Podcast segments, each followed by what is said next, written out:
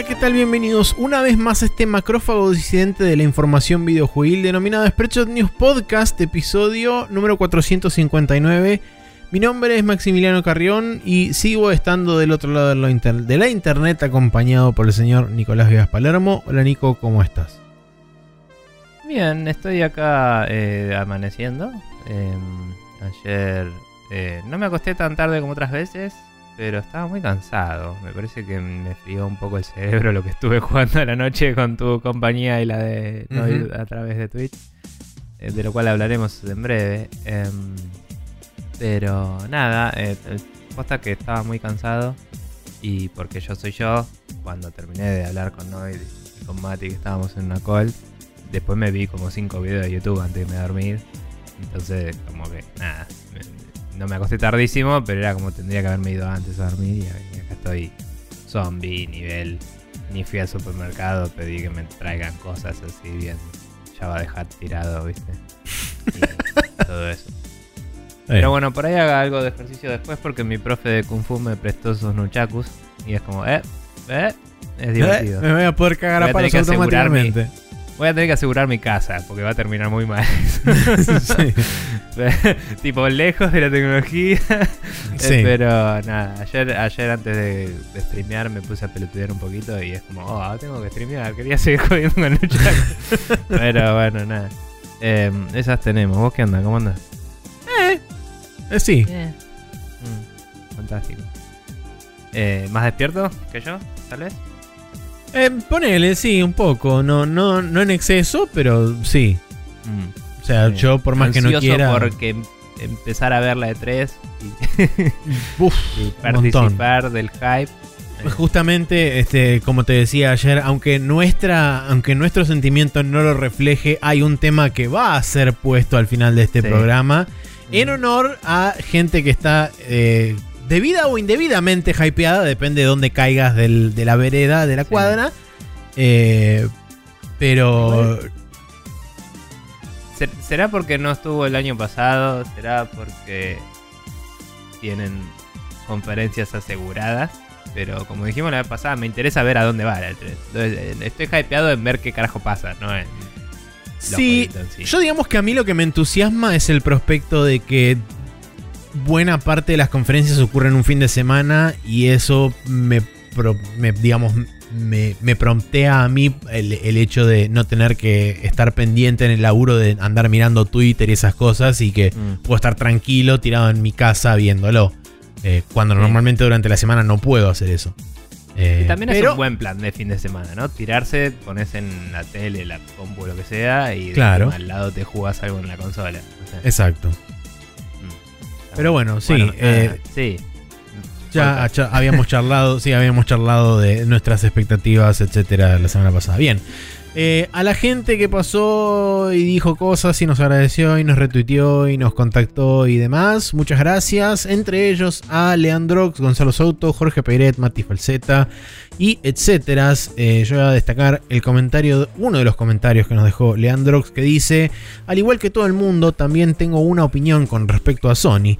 Creo que se volvió demasiado ambicioso. Nintendo en los 90 vio como Sega sacaba su consola de 16 bits tres años antes, la Super Nintendo cuando salió y, y la Super Nintendo cuando salió rompió todo. La paciencia pagó en ese momento. Creo que a Sony le hubiese pagado ser paciente y esperar al fin de la pandemia para sacar su nueva consola. Pero bueno, no, eh, todos sabemos quién es Jim Ryan en realidad. Aprieto X para aceptar, Leandro out. Va, hashtag vamos SCN, hashtag manejando camión, manejando mi camión, hashtag el Nier de gorra, hashtag hot coffee, hashtag Google Stevia. Está muy bien. Google Stevia viene de otro brand igual, ¿eh? Me Sí. parece. Nosotros le decimos más tipo ese desastre que es Google Stadia. claro, sí. Eh, frases un poco más eh, despectivas. Ot- otros epítetos que acompañan. Eh, Sí, sí. Pero me gusta, me gusta igual. Eh, sí, eh, hablamos de cómo nos pareció que Sony quizás se apresuró en no, no moverlo. Eh, pero bueno, decisiones de empresas gigantes que escapan nuestro... O sea, podemos hacer el análisis, pero no podemos ponernos en el lugar, ¿no? Porque los números de todo Sony por ahí dependían de PlayStation y había que empujar la Play 5, ¿viste? Aunque no sea la idea Sí, eso es de que relativo va a vender televisores con HDMI 2.1, por ejemplo. O sea, es, es una estrategia de toda la empresa, no solo de PlayStation. Por supuesto. Pero bueno. Eh, bien, eh, por otro lado, yo tengo para recomendar un comentario mío que dice que Spotify es una poronga. eh, porque el capítulo anterior decidió no salir en Spotify. Hay vari- hay varias personas que nos escuchan por ahí por conveniencia y, y confort. Y yo les digo, yo los quiero mucho. Pero a Spotify no, es una verga. Traten de escucharnos en otro lado si pueden. Porque Todavía ya no es está. El segundo capítulo nunca estuvo, no lo, no le encontré de la vuelta. Em, Bien, perfecto. es el segundo capítulo que Spotify decide no publicarnos porque sí. Vamos a ver si este publica o si se rompió el feed de acá en adelante. Tenemos que ver qué cambió. Digamos, necesitamos eh, ver si. O sea, no cambiamos nada nosotros. No. Entonces, a menos que Archive haya cambiado algo eh, en cómo publica las cosas, que no es visible a simple vista y que genere un ruido en, el- en la generación del feed, eso puede ser. Em, no, no sé qué podría hacer. Así que mm, vamos a ver si este capítulo que viene sube, pero gente recuerden que, o sea, este capítulo que están escuchando ahora, nada, si lo están escuchando nos encontraron. Felicidades. Bienvenidos, felicidades. Resolvieron, resolvieron mi puzzle. Resolvieron mi acertijo, tal cual. Claro, pero si pueden suscríbanse directo a spreadshotnews.com barra podcast, como siempre decimos al final, porque es el único lugar donde tenemos bastante control eh, de, de que, de que esté ahí el podcast, porque nosotros subimos el archivo a mano. Eh, por ahora, algún día lo automatizaré más, idealmente. Pero eh, eso está atado a una URL que pagamos nosotros y que la hosteamos nosotros en, en GitHub y eh, el es un archivo estático que está subido ahí y apunta a Archive. Entonces, si ni siquiera están dando el sitio, van a Archive y ahí está el capítulo. Y si no está en Archive, nos morimos. O se murió Archive. Esas son las dos opciones. Claro. Entonces, eh, si no saben, si no encuentran el capítulo, yo aprecio que nos lo avisen porque me sirve para revisar. Pero si lo quieren escuchar, vayan a archive.org y busquen Spreadshot News y va a estar, seguro. Em, o nos morimos o se murió. Así que nada, eso es. eh, Spotify es una poronga, lo odio y me suscribí de él hace meses largos. Y eh, es una mala plataforma. Y entiendo por qué hicieron Anchor, que aparentemente está buena. Y es porque no sirve Spotify para podcasts. Entonces tuvieron que hacer su propia plataforma de podcast que aparentemente sí está bien. Em, pero bueno, eso. Sí, la única cagada es que para estar en Anchor tenés que subir tus podcasts a Anchor. Sí, tra- traté de que estemos en Anchor y no. Te dice, te- tu podcast tiene que estar hosteado acá. Y fue como, bueno, es otro negocio válido, digamos, es un- una estrategia de negocio válida que no me sirve a mí, porque nosotros somos un podcast independiente en este momento. Si hubiéramos empezado hoy, capaz era la forma correcta de hacerlo, ¿no? Muy posiblemente. Pero. Y, y creo bastante en esa plataforma. Si ustedes van a empezar un podcast, me parece que es una buena forma de hacerlo. Pero. Ya teniendo nueve años de hostearlo nosotros y todo, no quiero encasillarnos en eso. Me gustaría mejorar lo que tenemos eh, antes que migrarlo a algo que, Sí, además te la regalo que no le subir. gusta que usemos música liberalmente o que puteemos todo el día, ¿viste? No, no sé. Eh, no quiero estar pensando en términos de uso de otra gente para algo que hosteamos nosotros. Sí. Bien. Eh, Ahora sí, entonces con eso todo dicho, nos vamos a ir a la sidequest donde tenemos una pregunta que nos dejaron en este nuestro formulario de preguntas y respuestas.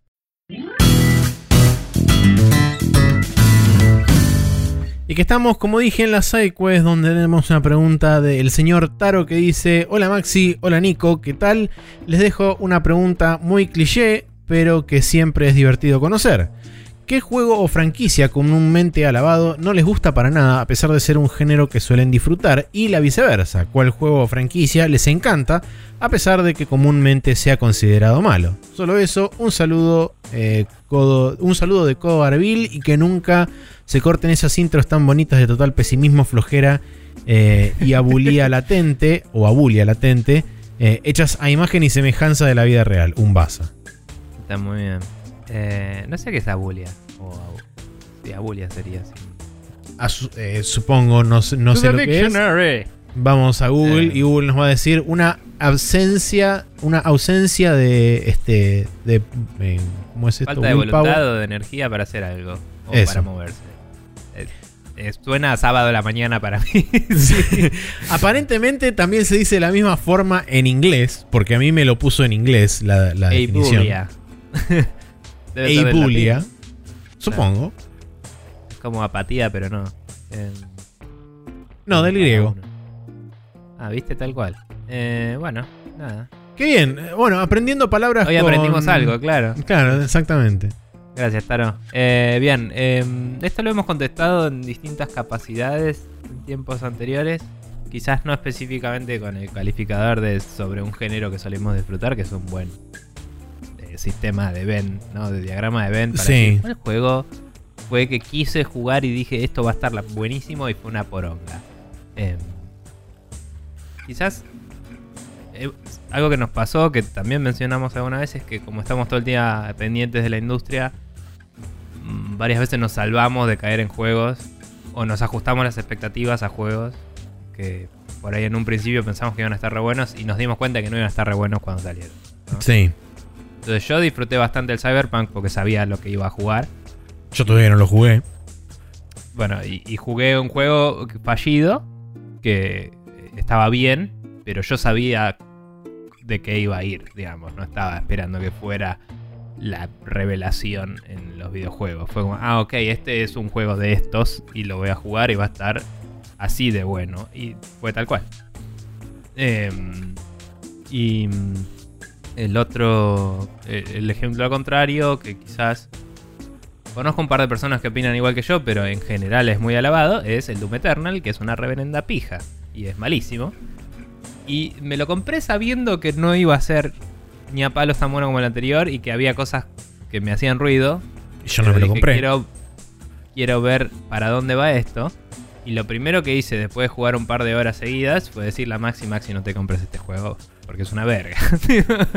y, y ya había pasado las dos horas y ya no podía pedir un reembolso en Steam. Y dije, bueno, vamos a ganar esto y quejarnos en el podcast. Y, y bueno, eso fue lo que hice.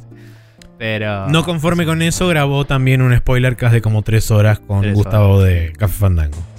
Es que buscaron la. Buscaron sistemizar y, y encasillar algo que se daba naturalmente en el otro, ¿no? Como que buscaban decir, bueno, si haces esto vas a entrar en el flow de jugar al Doom. Y es como, no, el flow de jugar al Doom es elegir el arma que se me cante el orto a mí, darme cuenta que no me sirve, volver a la Double Barrel Shotgun y matar con eso. Sí. y ese es el Doom. Buscaron, básicamente capturar el momento Lightning in a Bottle, como se dice, que Claro. fue este, una suerte de hallazgo en el Doom, en el, en el reboot del 2016, y acá lo quisieron tipificar, Claro. sistemizar y cuantificar de, de- de tantas formas. Y la gente que se somete a ese sistema de malabarear recursos la pasa muy bien. Seguro. Pero yo quería jugar al Doom, no quería jugar al Doom Eternal. Básicamente, si queremos Claro. de disolver el mensaje. Pero bueno, hay tres horas sobre eso, no lo quiero explayar más. Seguí, si se me ocurre otro ejemplo, digo. Bueno, eh, yo personalmente eh, es un género que disfruto desde hace mm, relativamente poco comparado con el resto de mi vida, que son los JRPGs. Pero es, un, es una franquicia a la cual jamás pude entrar y no lo intenté demasiadas veces, pero siempre me topé con lo mismo que fue empezarlo a jugar un ratito y aburrirme al toque. Y son los Pokémon. Mm. Eh, contrariamente, por ejemplo, un juego- juegos que tienen mecánicas similares a los Pokémon, pero que están enfocados desde otro punto de vista, como por ejemplo eh, los dos eh, Nino Kuni, que tienen como una mecánica medio Pokémonoide, con los Servants que pelean a, a la par tuya y qué sé yo. Los encontré más divertidos o, o que me agradaban más a mi estilo de, a mi estilo de juego pero no el, el, digamos, los Pokémon clásicos jamás me terminaron de atrapar nunca. Eh, y son franquicias que son mundialmente famosas y son recontra mil millonarias y etcétera. Pero a mí nunca, nunca me engancharon. Son raros porque son JRPGs, eh, pero son lineales en sentidos en los que no lo eran en ese momento los JRPGs. O sea, vas de una ciudad a la siguiente por un camino y no hay nada más que puedas hacer en ese momento, digamos, es un circuito. Mm. Y, y es como que nunca tenés... No, no lo vimos, ¿no? Pero estaría bueno ver ese, esa medición que había hecho el tipo que medía los RPGs, Sí. cuánto tiempo te daba la libertad, digamos. Porque es como que nunca tenés una libertad absoluta ese juego. Me gustaría ver cómo se topa con ese rating o si encaja directamente en ese sistema que había hecho el chabón. Eh, no me acuerdo el nombre, estaría bueno buscarlo en, en Gamasutra o, o lo que sea para volver a recomendarlo porque era muy bueno, pero Sí, estaban un en análisis sobre los JRPGs de qué tan rápido te dejaban interactuar con sus sistemas y cuándo te daba la libertad de moverte. Sí, estaban en, en darte Eh, y después el caso contrario de los juegos o franquicias que me gustan, a pesar de que comúnmente se ha considerado malo. Mm. Mm, o sea, a ver, debe haber seguro. Eh, no se me viene a la cabeza ninguno en este momento. Mm. No Pero- sé, yo debo tener también varios. Pero. Pero no sé. Em, La verdad que no. estoy pensando y no, no se me ocurre Em, ninguno. No sé, o sea, nos pasa más que por ahí nos gustan cosas que no todo el mundo jugó o conoce. Y no porque, ah, qué hipsters que somos, sino porque capaz que nos metemos más en lugares fuera del mainstream un poquito y encontramos otras cosas. Pero, qué sé yo. Sí. Nunca jugué el Fest porque odio a Phil Fish, si sirve eso. No tengo razones para odiar el Fest, pero Claro. odio a Phil Fish y dije que se vaya a la concha de su madre y no lo jugué. Em, me lo regalaron una vez y Sony me lo trató de dar en PlayStation Plus y no lo redimí. Y además no sé si no lo metieron en el Game Pass una vez. Em, Está muy bien. Eh, no sé, no se me ocurre más. Eh, Estoy revisando así brevemente por mi biblioteca de Steam a ver si encuentro algo Bueno, del me estilo. gustó mucho el Age of Empires 3 a mí. no es que la gente lo odie particularmente, pero la gente no pasa del 2, digamos. Tipo, la gente no lo quiere probar el 3. Es como, no, el 2 es la posta. ¿entendés? Y Sí. está muy bueno el 3. Em, y después de eso, tiene que haber algún otro. No se me- bueno, no me gustó una mierda. eh, o sea, me gustó cuando lo jugué. Pero me gustó muchísimo menos ya en ese momento que no era tan crítico en mis videojuegos, digamos. En el 2005, el Jedi Academy, que es el Jedi Knight 3, digamos. Em, me pareció muy inferior al anterior, que es el Jedi Outcast. Y hoy en día todo el mundo cuando habla de los Jedi suelen hablar del Jedi Academy y es tipo, el Outcast era mejor, la concha de tu madre.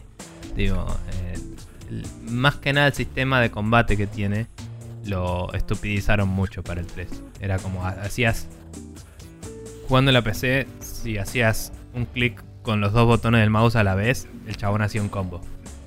Y era como, toda la gracia del Jedi Outcast era que vos podías hacer strings de ataques em, que dependían de que, el, de que fluyera el movimiento que estabas haciendo. No podías hacer un ataque para la derecha y después otro ataque para la derecha. Tenías que después de la derecha volver a la izquierda para que tu brazo fluya, ¿me entendés?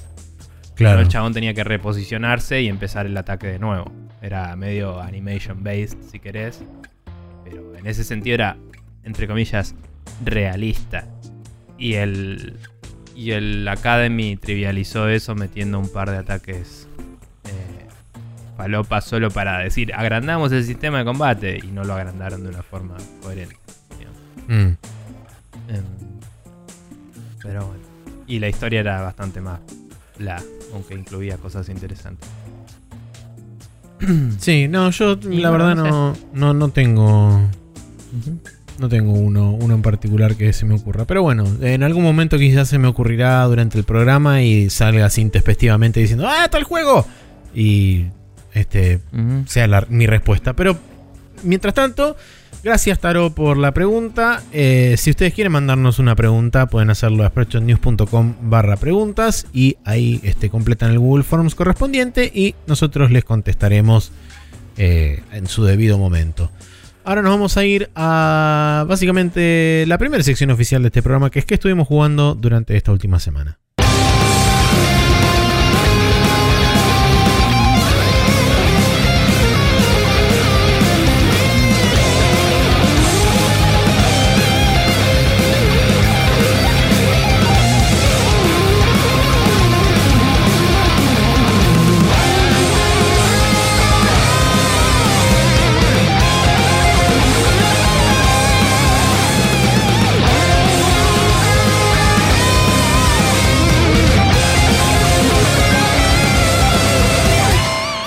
Estamos, como dije en el uploading, en los jueguitos que estuvimos jugando esta última semana. Eh, figuritas repetidas eh, en cuanto a la mayor cantidad de los títulos. Hay un ingreso nuevo que, si vieron el stream del día viernes de Nico, ya probablemente sabrán a qué nos estamos refiriendo, pero eh, ¿por dónde querés arrancar? hablemos de eso ya que lo introdujiste bueno. al, asunto.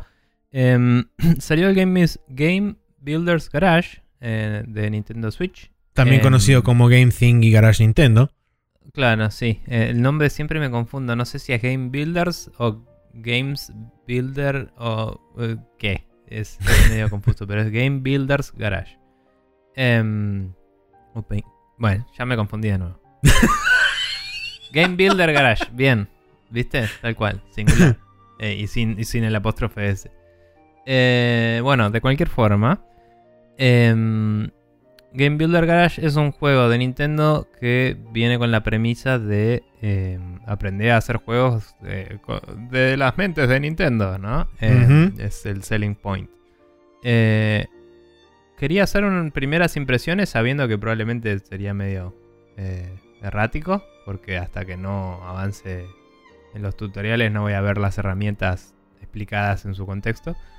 Pero te invité a vos, lo invité a Noid, eh, que como ya hemos entrevistado acá en el programa y todo, y habrán escuchado, eh, laburó haciendo juegos un tiempo. Eh, estuvo nuestro amigo Mati Coco también, que le gusta mucho el game design y se lo compró y estuvo probándolo antes que yo, entonces ya hizo algunas cosas más. Y lo aprendí desde cero y empezamos desde el primer tutorial. El primer tutorial es una patada en la pija. es muy, muy lento. Eh, o sea, el primero, primero, primero es como, bueno, esto va a ser un poco tedioso. Y después hay otro tutorial que te explica el tutorial que acabaste de hacer. Que te cuenta como siete veces seguidas de distintas formas lo mismo que ya hiciste en el tutorial anterior. Y lo tenés que hacer otra vez. Y me pareció demasiado y ya entré mal predispuesto. El segundo tutorial es necesario completarlo en su totalidad, que tiene como siete... Siete pasos. Y ese se me hizo larguísimo porque ya venía mal predispuesto. Si ves, el contenido no está tan mal. Ese. Está bastante mejor hecho, te explica cómo poner paredes, cómo poner personajes, cómo hacer distintas cosas.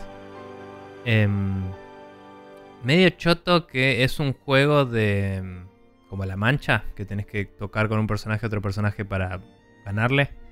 Y cuando te muestran el demo de eso, eh, al principio, tipo, vas a hacer este juego hay un personaje que está corriendo y vos lo perseguís.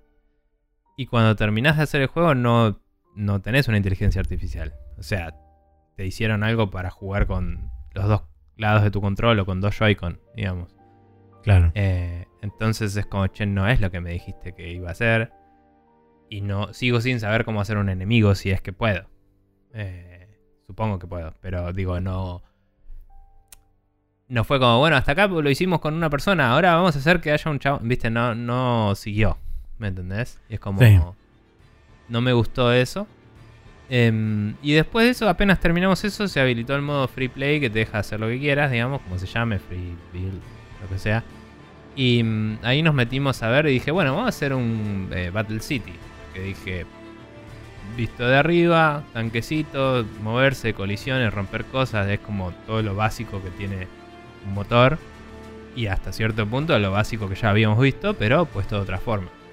No hay forma directa de hacer, o sea, no hay un tanque, hay un autito, el autito se mueve como un auto y no como un tanque, entonces lo probamos un poquito, fue como, ok, qué lindo, yo quiero hacer un tanque. Y dije, voy a poner una caja y voy a moverla como un tanque.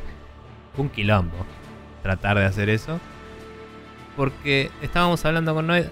Hay decisiones extrañas que toman. eh, que Primero decía, partamos, partamos de la base de que cuando vos pasás del modo gameplay al modo construcción o programación, todo está Mm. hecho a través de un sistema de nodos, donde vos tenés representaciones visuales de... no- bueno, no dons, pero... es- Sí. sí, son nodos, donde vos tenés representaciones visuales de diferentes eh, sistemas o diferentes eh, eh, botones de, de- del- de los face buttons los, los análogos y demás. Eh, todo está representado a través de diferentes nodos que algunos tienen entradas y salidas, algunos tienen solamente entradas, algunos tienen solamente salidas y vos tenés que eh. Exactamente. Y vos tenés que trabajar con esos nodos. Y lo que sucede es como. eh, en muchos casos, lo que, lo que comentaba Noid es que cuando vos tenés una, un blueprint laburando de esa forma con nodos, muchas veces lo que sucede es que para hacer tareas que por ahí en código te demandarían dos o tres líneas de código, necesitas poner cuatro o cinco nodos. Y eso es Mm. como que te contamina visualmente mucho para lo poco que estás realmente logrando eh, a nivel gameplay o a nivel tra- traducción Sí. final. Sí, porque por ejemplo, si querés sumar dos números, tenés que poner tres nodos. Dos nodos de número y uno de sumar. ¿Me entendés? Y después tendrías que el, el último nodo conectarlo, el de igual, digamos, conectarlo a, em, a donde querías ese resultado, por decir algo. Em, sí, en eh, motores de tipo Unreal Engine y eso que tienen sistemas similares, eso lo convertís en una función y después lo llamás de otro lado. Entonces es como que te alejas la cámara, digamos, y ves un solo nodo que engloba todo eso. Em, también puedes codear algo y, a- y exponerlo al sistema de nodos. Entonces puedes tener un código bastante complejo que decís, Claro. bueno, esto es un coso que spawnea personajes. Y después pones spawneador de personajes, punto, spawnear personaje en el coso y listo. Y, y anda. Yo no esperaba que fuera un motor hecho y derecho zarpado. Noid me decía, esto es más como un Mario Maker, pero con cosas genéricas. Y yo le digo, sí, pero hay decisiones extrañas en este juego. Y como persona que tocó motores de juegos, me topo con barreras ridículas que por ahí Creo una que- persona que nunca tocó un motor de juegos aprende de esta forma y no le jode, pero una persona que ya sabe le va a joder, ¿entendés? Y es raro Claro. eso. Me parece que acá el problema también es que hay dos filtros que pasar. Uno es el filtro de eh, los japoneses programando, que programan me parece fundamentalmente diferente a nosotros. Y segundo, el filtro de Nintendo, que Nintendo también eh, está haciendo un software propietario puesto en la Switch y probablemente Mm. no quiere exponer muchas más cosas. O sea, es, un, es una suerte de eh, modelo conservador de programación, si querés. No, sé- ¿Dónde no sé si va solo por ahí igual. Pero eh, puede ser, ¿eh? Pero a lo que voy es que había una caja de. Una caja rotable. Hay un objeto que es caja. Que lo puedes poner y no se puede alterar y está ahí fijo. Sí. Puedes poner que sea movible. Perdón, que reaccione a la física y lo puedes chocar y que pasen cosas, ¿no? O que se destruya o un par de características. Pero es un elemento del escenario. Después tienes una caja movible. Y después tenés una caja rotable. Y no tenés una caja movible y rotable. ¿Me entendés? Movible y rotable significa que vos con botones o con cálculos de otra parte podés darle un valor. Y ese valor se puede convertir en el ángulo o en, la en una velocidad o aceleración para moverlo en el espacio. Eh, eso, esa es la denominación que le da el juego a esto. ¿sí? Que también, si sabes, se empieza a confundir fácil porque vos podés venir de un motor que tiene conceptos distintos de movible o rotable. Por supuesto. Tranquilamente. Em, pero bueno, de cualquier forma. eh, cuando aprendes el lenguaje del juego y decís, ok, esto es así. Yo dije, bueno, hago una caja. Esa caja va a, tener, va a estar relacionada por un sistema de parentesco, ¿no? De, de tipo, eh, esta caja es hija de la otra caja, que es hija de la otra caja. Entonces tengo una caja que se mueve, una caja que rota y la última caja que va a ser la que va a dibujarse y va a ser el tanquecito. Mi caja física visualmente. Claro, las demás las desactivo visualmente y no colisionan y dejan de ser importantes en el mapa.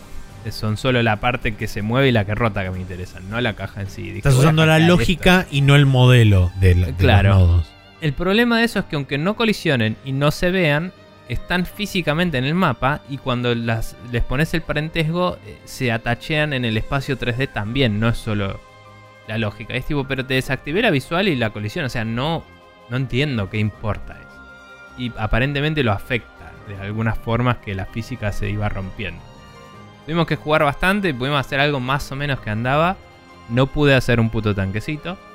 Quizás si hago los demás tutoriales. Se cayó un palo. si hago los demás tutoriales, eh, quizás encuentre funciones y cosas que no encontré buscando. Puede ser. Hipotéticamente me dieron todas las herramientas después del primer tutorial. No sé. Capaz que alguna se va deshabilitando, se va habilitando después y me topo con una sorpresa. Ojalá, no sé. Em, pero decisiones raras de ese tipo. El, o sea, de nuevo, no espero que sea un motor. Entiendo lo que dice Noid de esto es un Mario Maker con cosas genéricas. Pero no entiendo cuál es la razón lógica de no exponer a, a las personas a hacer que puedan mover y rotar cualquier cosa. ¿Me entendés? Porque yo tengo un, tres personajes que puedo usar. Uno es un plato volador que se mueve en el espacio eh, como una garra de los sufocatchers, digamos, como una. Eh, en las maquinitas de agarrar peluches, que la garra se mueve en dos dimensiones y después de arriba a abajo, o sea, se mueve en tres dimensiones pero no rota. El, el plato volador se mueve así en el juego. Después tenés el autito que se mueve como un autito. O sea, vos acelerás y doblás y tiene tracción, creo que trasera era. Y estás limitado a eso, o sea, la física reacciona de esa forma. Y después tenés una persona, y la persona es lo más parecido a un tanquecito de Battle City. Porque camina y rota en su lugar si quiere. Em, pero tiene un salto que podría no usar y podría hacer que se vea desde arriba del juego, ocultar la persona y ponerle arriba un tanquecito dibujado en sprite y ponerle que andaría, ¿sí? Sí. Pero digo... Sería muy Fallout. ¿Por qué tengo tres tipos de personajes? Sí, mal. Eh, ¿Por qué tengo tres tipos de personajes? Y no tengo tres tipos de controladores que le pueda asignar a cualquier cosa. ¿Entendés? No hay una razón. Eh, no hay ninguna razón para no hacer eso. ¿Por qué no tengo un, un, eh, movable rotatable object, un eh, car object y un UFO object? ¿Me entendés? Yo creo que para mí el hecho de, de condensar lógica con modelos es un tema de simplificación que por ahí para la gente que va o, lo que ellos consideran que va a ser el público de ese juego es un beneficio y no una desventaja. Pero en otros sentidos, o sea, acá falta una abstracción, que es lo que estoy diciendo, ¿no? Para poder dejarte hacer lo que quieras.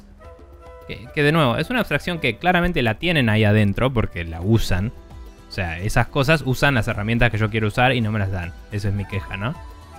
Eh, que si me la dieran, sería mucho más lo que puedo hacer.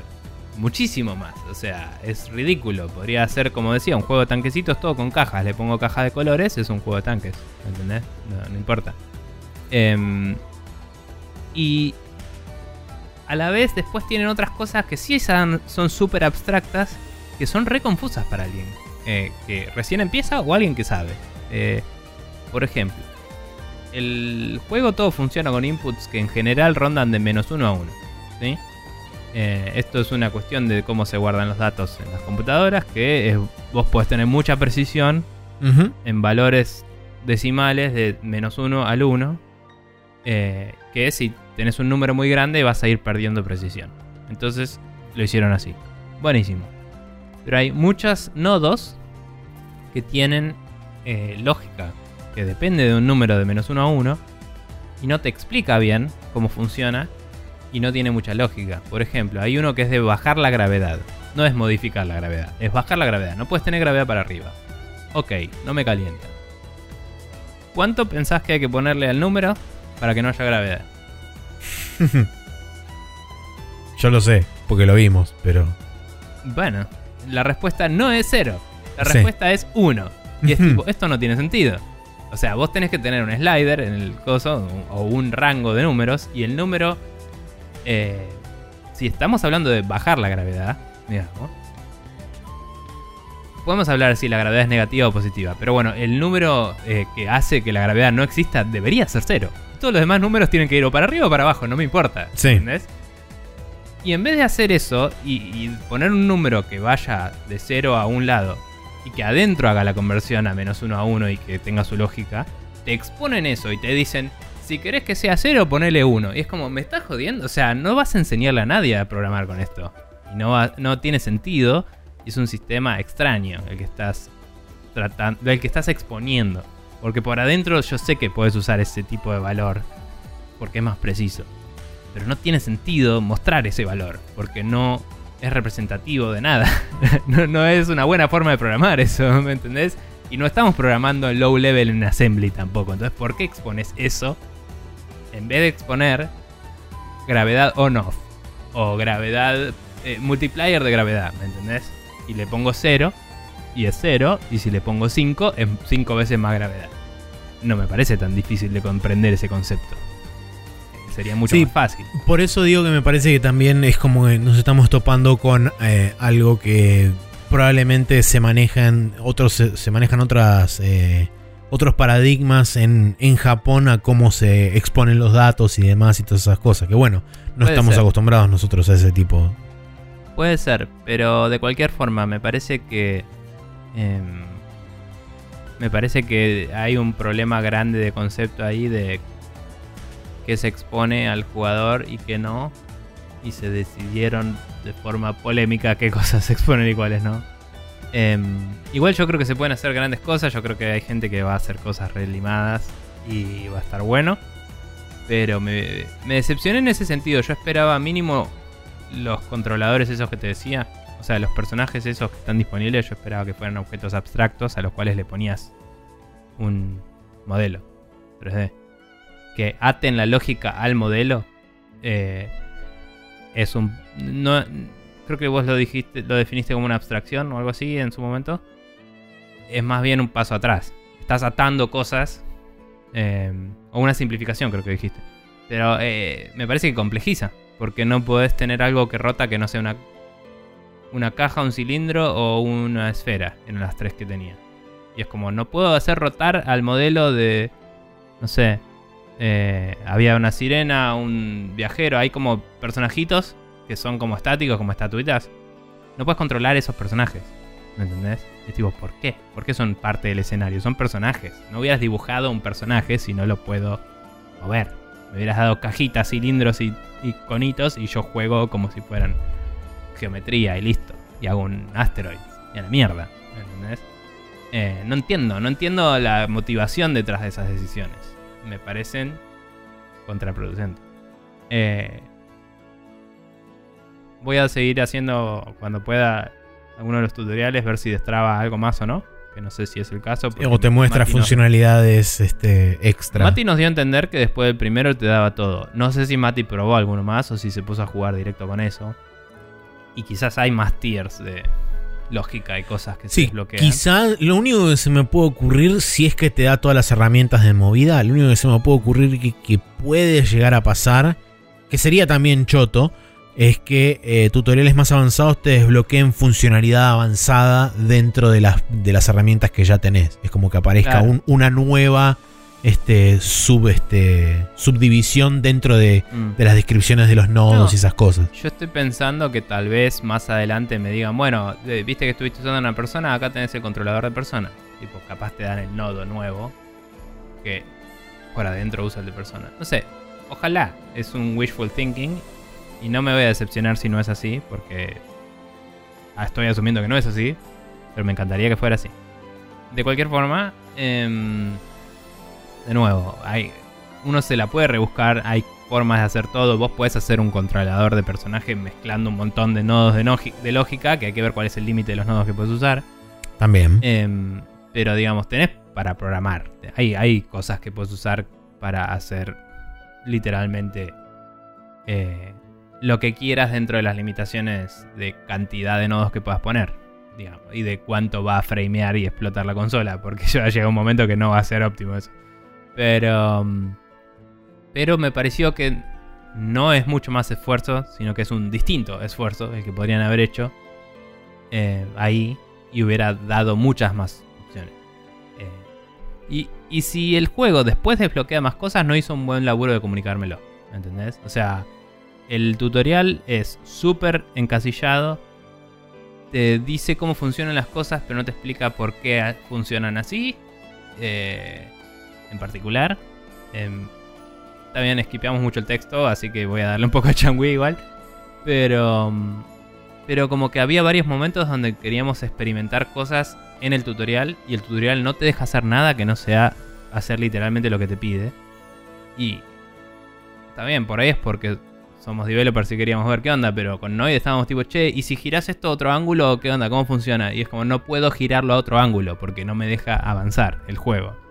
Y no, no te deja hacer nada hasta que no pasaste el globito de texto del que te está hablando y todos los botones se ven activos, no se ven grisados, digamos. No hay, un, no hay un cambio en la UI que te diga, che, ahora presta atención al tutorial. Entonces es como que te dice apretá B para volver para atrás y no puedes volver para atrás. Entonces, ¿para qué mierda me decís apretá B para volver para atrás?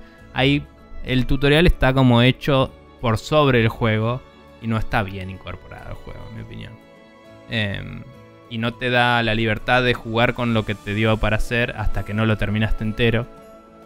Y después no te deja borrarlo. Tenés un slot ocupado en tu inventario de juegos por el tutorial y no lo puedes borrar nunca en tu vida. Y no lo puedes ocultar tampoco. Y es como no entiendo para qué está esto acá. Em, si lo querés modificar tenés que hacer una copia. O sea, no entendí. Em, pero bueno, lo que sea. Eh, críticas que me parecen a mí muy válidas. Pero, de nuevo, alguien que no venga de programar, probablemente varias de estas cosas no le molesten. Porque va a entrar en el sistema que Nintendo planteó. La única cosa que sí me parece un garrón es el tutorial. El, el primero sobre todo. Y, y es tedioso. Entonces, no es algo que sea tan amigable para jugar con un nene, aun si lo estás explicando vos, tipo poner que sos una persona que tiene hijos y vos lo vas, le vas a ir ayudando a tu hijo a hacer algo, que es lo que pensé que iba a ser el caso de uso, ¿no? Pensé, uh, esto va a estar bueno para la gente que tiene hijos. Y hay muchísimo texto, es mucho, mucha exposición todo el tiempo y la atención de la gente no dura tanto. O sea, de la gente adulta tampoco, es un garrón. Sí. Así que nada. Em, creo que le voy a poner más ganas cuando vuelva después de. O sea, cuando agarre el siguiente tutori- tutorial le voy a poner más ganas porque no voy a haber acabado de pasar el primero que es una mierda. Em, así que nada, veremos. Eh, ese stream lo subí a twitch.tv barra monkeybot 9k. O sea, lo, lo- lo hicimos ahí con vos, con Noid, con Mati. Em, hubo problemas técnicos porque Twitch es medio choto con. No sé, no es el bandwidth, es como el, proceso cuando está en hora pico. Eh, porque si lo ves ahora se ve bien. Yo estaba dropeando frames a lo loco, pero en realidad es que aparentemente es el encoding de Twitch o algo que estaba como lento. Y si lo ves ahora se ve bien. Como que lo terminaron de procesar el video después. Así que quizás tengo que jugar con mis settings para dejar más delay. Porque yo lo tengo con poco delay. Para darle tipo un buffer de 30 segundos o algo así. Para que eh, el video se vaya encodeando y, y outputeando bien. No sé, cosas de streaming que me exceden y tengo que jugar con las settings. Pero dicho eso, pueden ir, verlo ahora en diferido. Eh, perdón por los problemas técnicos a los que estuvieron, gracias por estar. Eh, y el juego promete, pero no es exactamente lo que esperaba.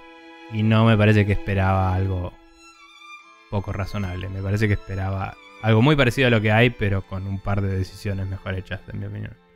Así que en ese sentido me decepcionó, pero vamos a ver cómo sigue.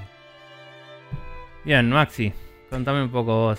Bueno, eh, terminé la pelea. Finalmente, la pelea ha sido terminada. Este. Y, Y, y pero hemos- te sobran dos juegos todavía. pero por ahora la pelea se terminó. Eh, Bueno. está, está bien, es divertido. No, no lo parí tanto como el Halo 2. De hecho, a este tiene, tiene un balance bastante más eh, coherente con respecto a fortaleza y nivel de eh, esponjabilidad de los enemigos. Mm, De hecho, introducen un par de armas nuevas. no, un par no, bastantes más armas nuevas de las diferentes facciones. Eh, y eso también ayuda a que los enemigos sean menos esponjosos. porque las armas son este, brutos, así cosas que tiran bombas y que la gente explota, entonces contra eso no hay con qué darle. Eh, además también tiene, sobre el final tiene un par de secciones más de... o sea, en general eh, los tres juegos tienen mucho o bastante combate vehicular. Eh, pero el 3 sobre todo hace como bastante énfasis sobre eso. Hay como bastantes set pieces donde vos estás montado arriba de un ship con este IA que, que maneja la torreta y sentado alguien este, riding shotgun disparando. O en una suerte de cuatriciclo donde tenés a alguien parado atrás y te dispara misiles en la nuca constantemente y te morís. Em, o estás montado arriba de un tanque disparándole a cuanto bicho se te cruza por adelante. Eh, que dicho sea de paso, una de las secciones de combate vehicular, donde justamente yo estaba subido a un cuatriciclo y tenía alguien montado atrás con una bazooka que me disparaba en la nuca, la tuve que hacer como 5 o 6 veces porque justamente la IA que estaba atrás mío me disparaba en la nuca y no me dejaba avanzar este, lo que estaba queriendo hacer. Eh, así que eso no debe haber estado bien testeado del todo porque no, no importaba por dónde me Era una, una suerte de arena de combate que tenía como lomadas, subidas y bajadas y qué sé yo. Y era clavado siempre que estaba en, eh, en animación de subiendo una lomada, el chabón iba a disparar y como el ángulo de la como el ángulo de la bazooka no se ajustaba con mm. Inverse Kinematics a el ángulo que de la lomada, el chabón apuntaba de derecho y mi, mi, cuatriciclo estaba inclinado, entonces disparaba derecho y me pegaba siempre. Y me pegaba a mí y explotaba por el aire. Dale, eh, buenísimo. Así que tuve que encontrar la forma de ir sorteando esas lomos de burro que había por la arena para que el chabón no me pegue. Este... que ir zigzagueando. No solo zigzagueando, sino que también evitando esas, esas lomas así que había para que no mm. me pegue el chabón en la, espalda. Eh, pero no, ahí es donde te podés subir vos de torreta y que el chabón maneje. Eh, el tema es que no tenía una bazooka conmigo. Eh, el chabón tenía la bazooka mm. equipada. Ah, pero podría haberle dicho dame la bazooka. Este, sí, podría haber hecho eso. No, no me vive. Eh, pero bueno, en fin. Eh, independientemente de eso, la verdad que la pasé muy bien. Es súper divertido. Y ahora, después de haber jugado este juego, entiendo el primer tráiler del reveal del Halo 4. Donde se ve este, la cámara que viene.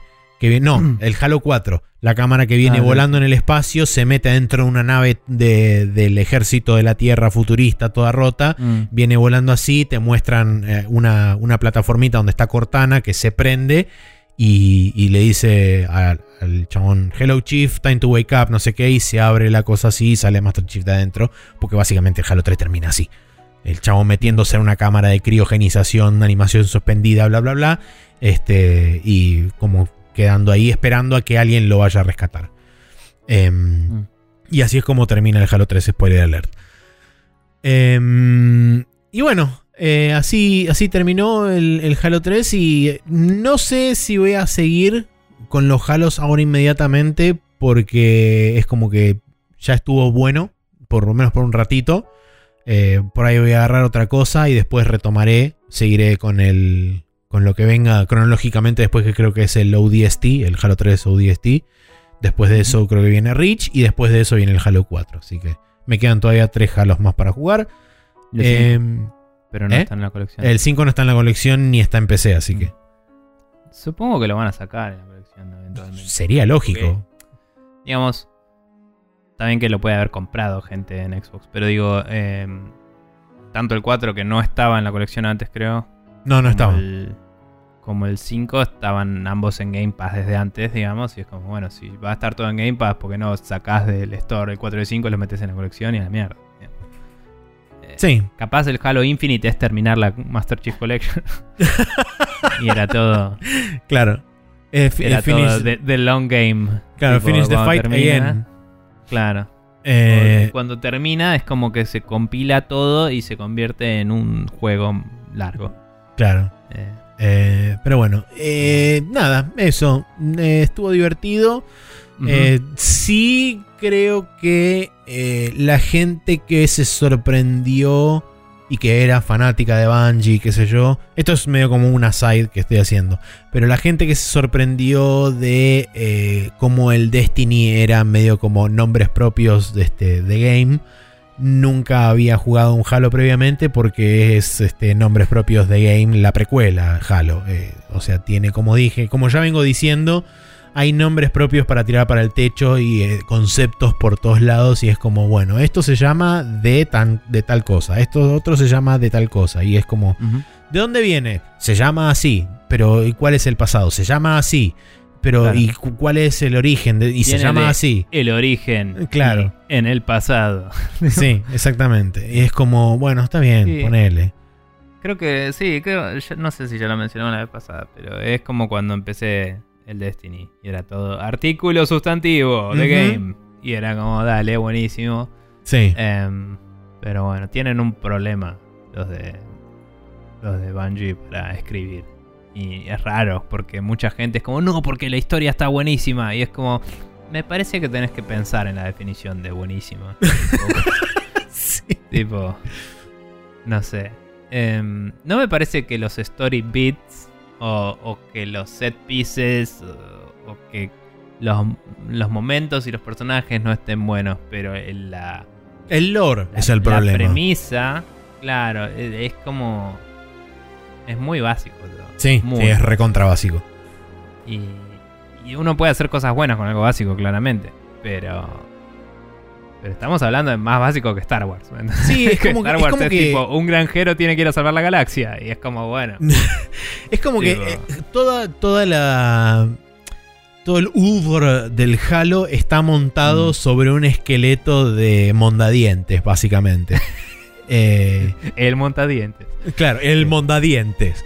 Eh, Mm. Pero sí, nada, como diversión así generalizada para toda la familia sin necesidad de andar pensando mucho. Sí, eh, algo que reconozco es justamente el final, que el final del, del Halo 3 es como que lo, lo dejaron lo suficientemente abierto y a la vez concluye lo suficientemente bien como para que quede...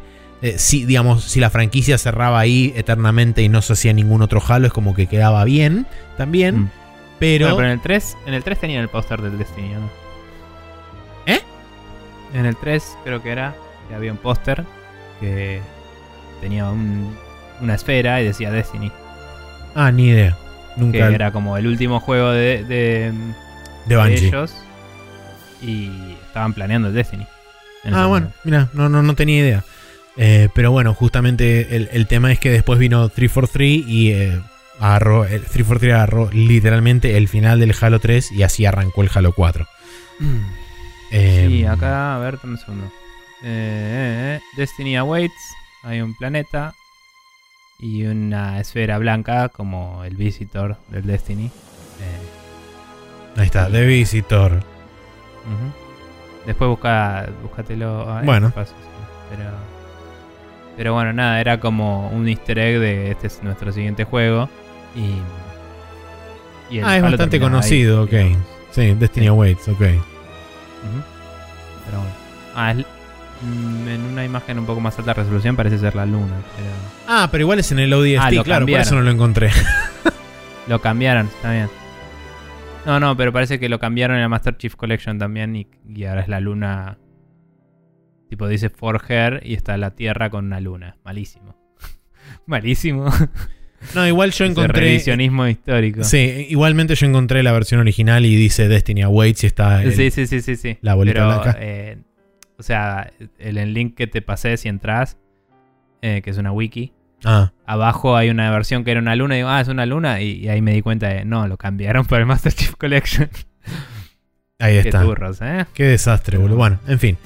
Eh, sí, igualmente, como dije, esto es del ODST, así que por eso no lo encontré tampoco. Está bien, yo pensé que era, Eh, era el 3. pero por bueno, ahí nada. el 3 tenga otro y, y tal vez lo sacaron y por eso no lo viste. Pero bueno. Sí, puede ser. Eh, pero bueno, nada, eso.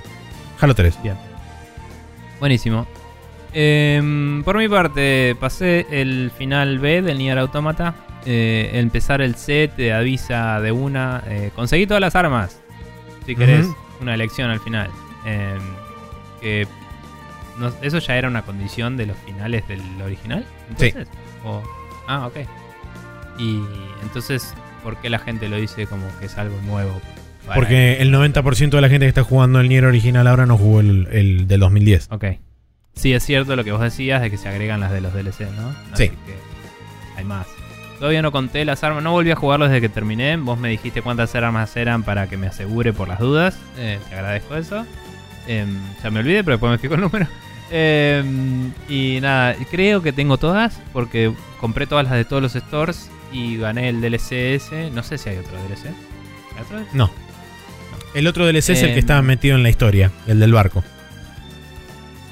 Ah, mm, el del barco es un DLC, porque Sí. piedra.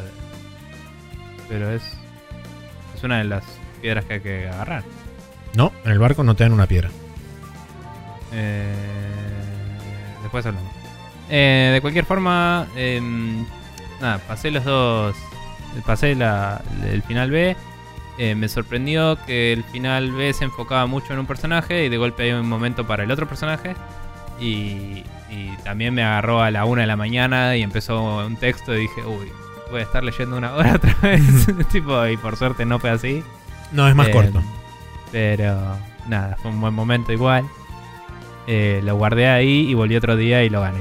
Eh, así que nada, eh, me gustó, es mucho más, digamos, low budget el nivel de los cambios de cada playthrough con respecto al Nier Automata, pero también em, significa que es mucho más rápido hacer los playthroughs, porque como hay menos cambios, puedes ir y mainlinearlo bastante y hacerlo. Sí. Em, lo único que sí me molesta un poquito. em, que me parece que para un re-release así podrían haber hecho algo que indique. Tipo, esto es ponele. Esto es igual a lo que ya viste. ¿entendés?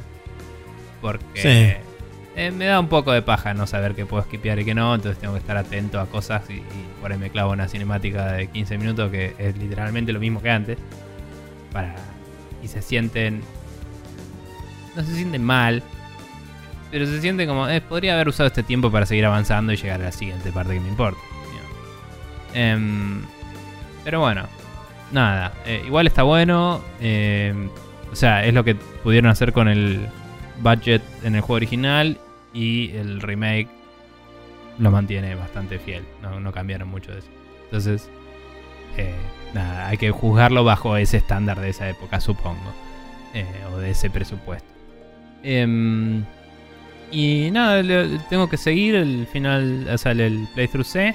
Em, y después me dijiste que para entre el C y el D es medio parecido al automata, que hay una decisión, así que puedo reloadear ahí y tomar la otra. ¿no? Sí, podés cargar el, el mismo save. Si, si guardás justo antes de entrar al castillo del Shadow Lord, podés Mm. cargar ese mismo save y tomar la otra opción. Y, y básicamente ves todos los, todos los endings. Pero de- ah, y después grabo en el mismo save slot y me va a marcar que pasé todo. Eh, spoilers. Está bien, sí. Sí, sí, ya entendí. Em, pero me sorprende que no tengas que. O sea, no, no me sorprende. Me parece bien. Porque si no tendrías que pasar toda una cuarta vez solo para eso, si es la única diferencia. ¿Estamos Sí. seguros que la única diferencia? ¿No hay ninguna más? No, no hay ninguna más. Es raro. Te digo porque yo lo jugué dos veces. O sea, cuando jugué el original lo hice jugando la, la ruta D total completa. Y esta vez Mm. también lo hice jugando la ruta D completa y no cambian absolutamente Sí, nada. no, de nuevo, no. Es cada vez más rápido eso. Porque aparte vos seguís leveleando y a los enemigos los haces repija. Sí. Em, y se siente bastante satisfactorio. Yo imagino que el playthrough C va a ser más llevadero todavía en ese sentido. Sí, es bastante Eh, power ver. tripero. Sí, voy a ver si empiezo por el bosque así me lo saco encima esta vez. Em, que también, la- bueno, eso también podrían haber hecho. Entiendo ya no cambiar demasiado la historia, pero podrían haberle hecho más historias al bosque para los otros playthroughs también. Em, porque es literalmente lo mismo que ya me quejé la otra vez de nuevo. Entonces miré y era como 63, marrón, eh, tal cosa. tipo, es como, Hmm. listo, no tenía que leer, todo, estaba skipeando a lo loco. Pero bueno. em, y bueno, nada, eh, lo voy a seguir y, y con suerte. O sea, no sé qué tan largo es el último final, pero con suerte para la próxima al menos voy a estar ahí en el último final. El Em, final E a mí me tomó unas dos horas más o menos, una cosa así. Claro, Sin contar las dos horas previas. Ah, ok, listo. Bien, bien. Bueno, y. mm, Después de eso, eh, lo último que estuve jugando fue más al Conan Exiles. Eh, con Mati y con Pablo. Eh, conseguimos, eh, ace- eh, conseguimos hierro, con eso hicimos acero. que lo empezamos haciendo con una piedra. Perdón. Una piedra que te dropean algunos personajes. Eh, me gusta bastante cómo maneja la progresión del árbol tecnológico, ¿no? Es como que tenés que ir moviéndote en el mapa. Creo que lo mencioné, empezar medio más nómade. Y cuando se te acaba el árbol tecnológico, avanzar y encontrar nuevos materiales y seguir. Eh, y acá lo que hace es tipo para que veas o para que puedas ir crafteándote algunas cositas, algunos enemigos te dropean cosas de la siguiente parte del árbol. Eh, y creo que eso se ajusta según tu nivel. Cuando vas leveleando y desbloqueando cosas, los enemigos vienen mejor equipados y te dan drops más copados. Entonces nosotros acampamos en un lugar que está... Va, acampamos. Hicimos una casita en un lugar donde hay un río que nos deja tomar agua a pesar de que es el desierto.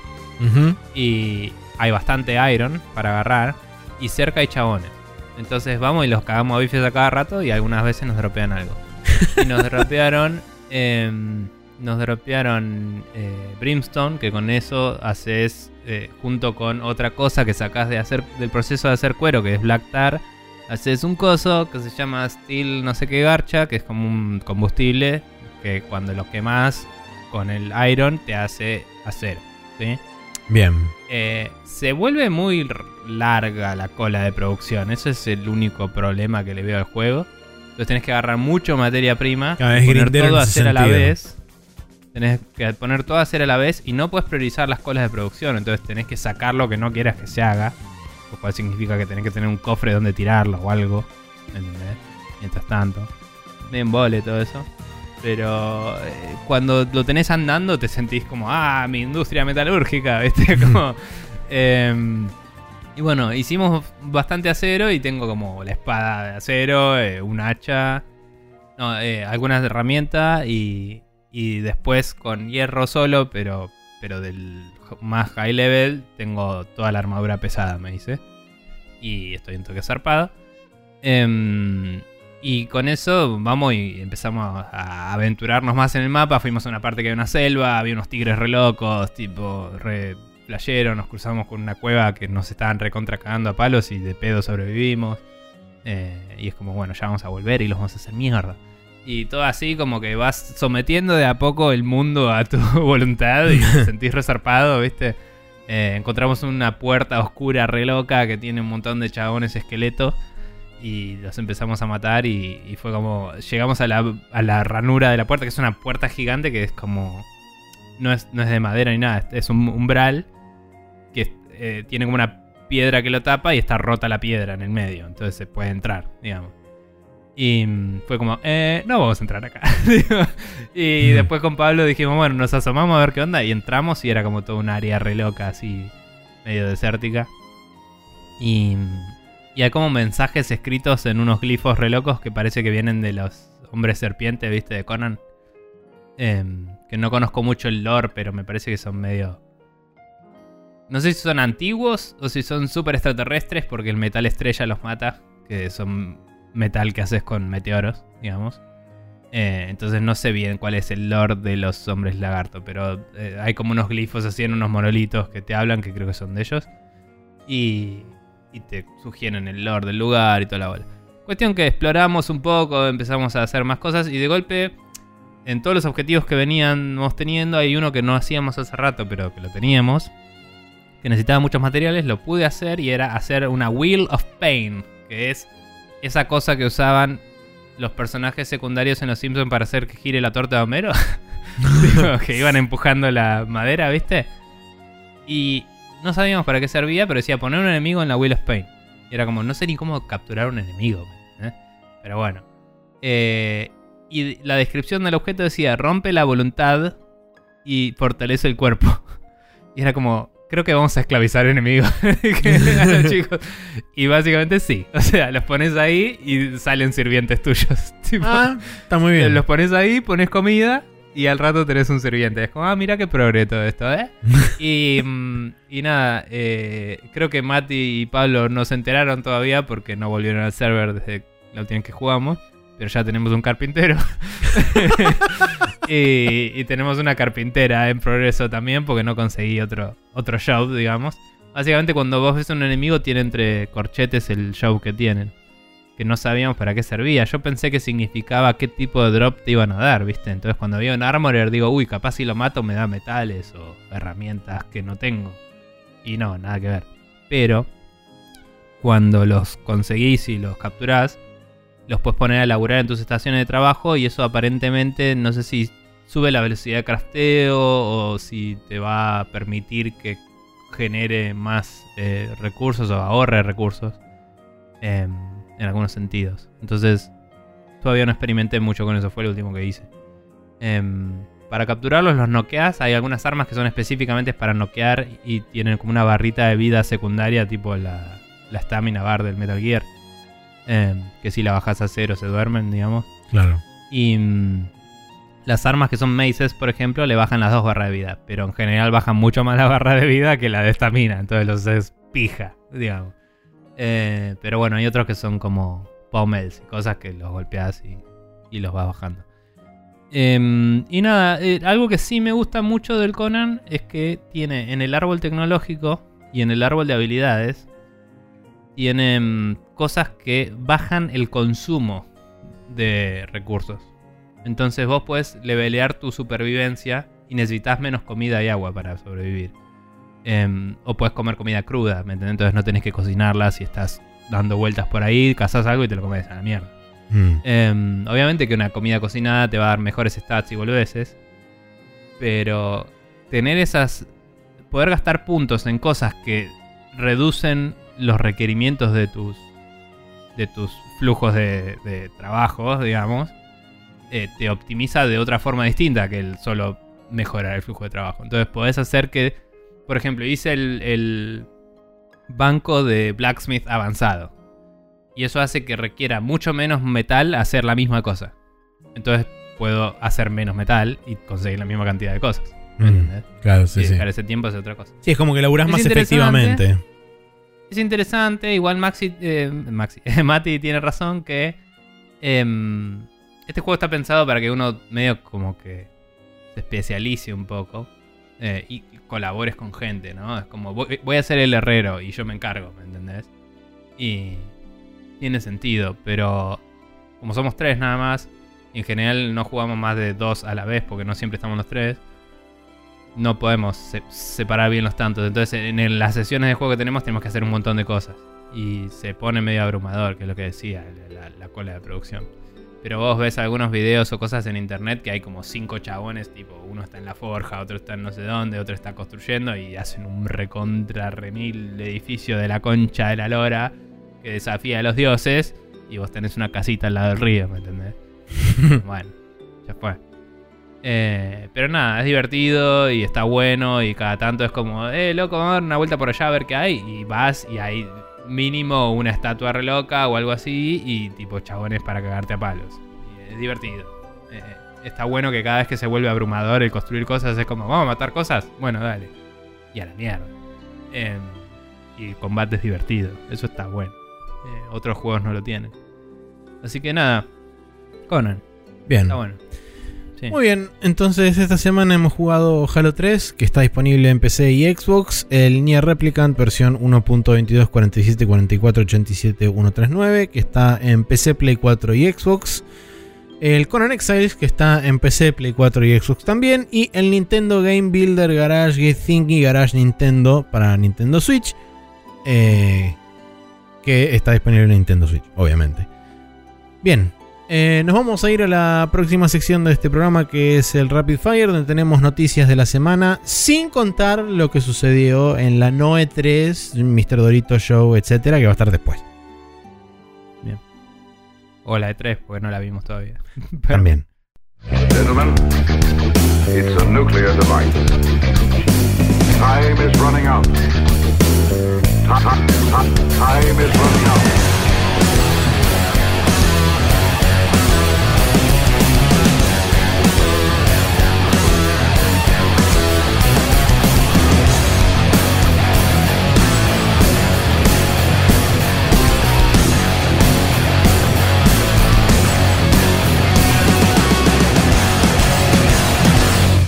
Estamos en el Rapid Fire, donde tenemos varias noticias, entre las cuales se encuentran la primera que dice, en el nuevo Ratchet Clank eh, están incluidas un montón de referencias a otros títulos de PlayStation, incluyendo el Sunset Overdrive. Les recordemos que es un juego que hasta la compra de Insomniac por parte de Sony eh, estaba únicamente publicado en las consolas de Microsoft. Bueno, de hecho todavía sigue siendo únicamente publicado en las consolas de Microsoft y en PC pero el hecho de que este juego, que es una franquicia históricamente exclusiva de PlayStation, eh, tenga una referencia específica a esta IP, eh, da a pensar eh, que muy probablemente se venga algo referido a Sunset Overdrive en el no muy lejano futuro. por lo menos una suerte de re-release del primero para medir a ver qué tanto interesa hay en la franquicia dentro del ecosistema de PlayStation y eso dependiendo de seguramente de que también le vaya, disparará o no una eventual secuela a futuro. Pero es interesante porque Insomniac, fue, como dijimos, retiene los derechos de la IP.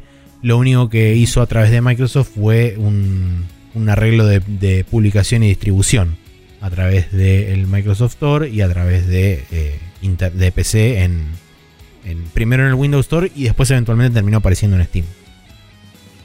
Ah, te iba a preguntar si estaba en Steam o no. Sí, en Steam, y eh, de hecho en Steam está, creo que el precio base en Steam está tipo 300 pesos, una cosa así. Sí, estaba barato. Em, sí, igual también había salido hace un tiempo la noticia de que se había renovado la.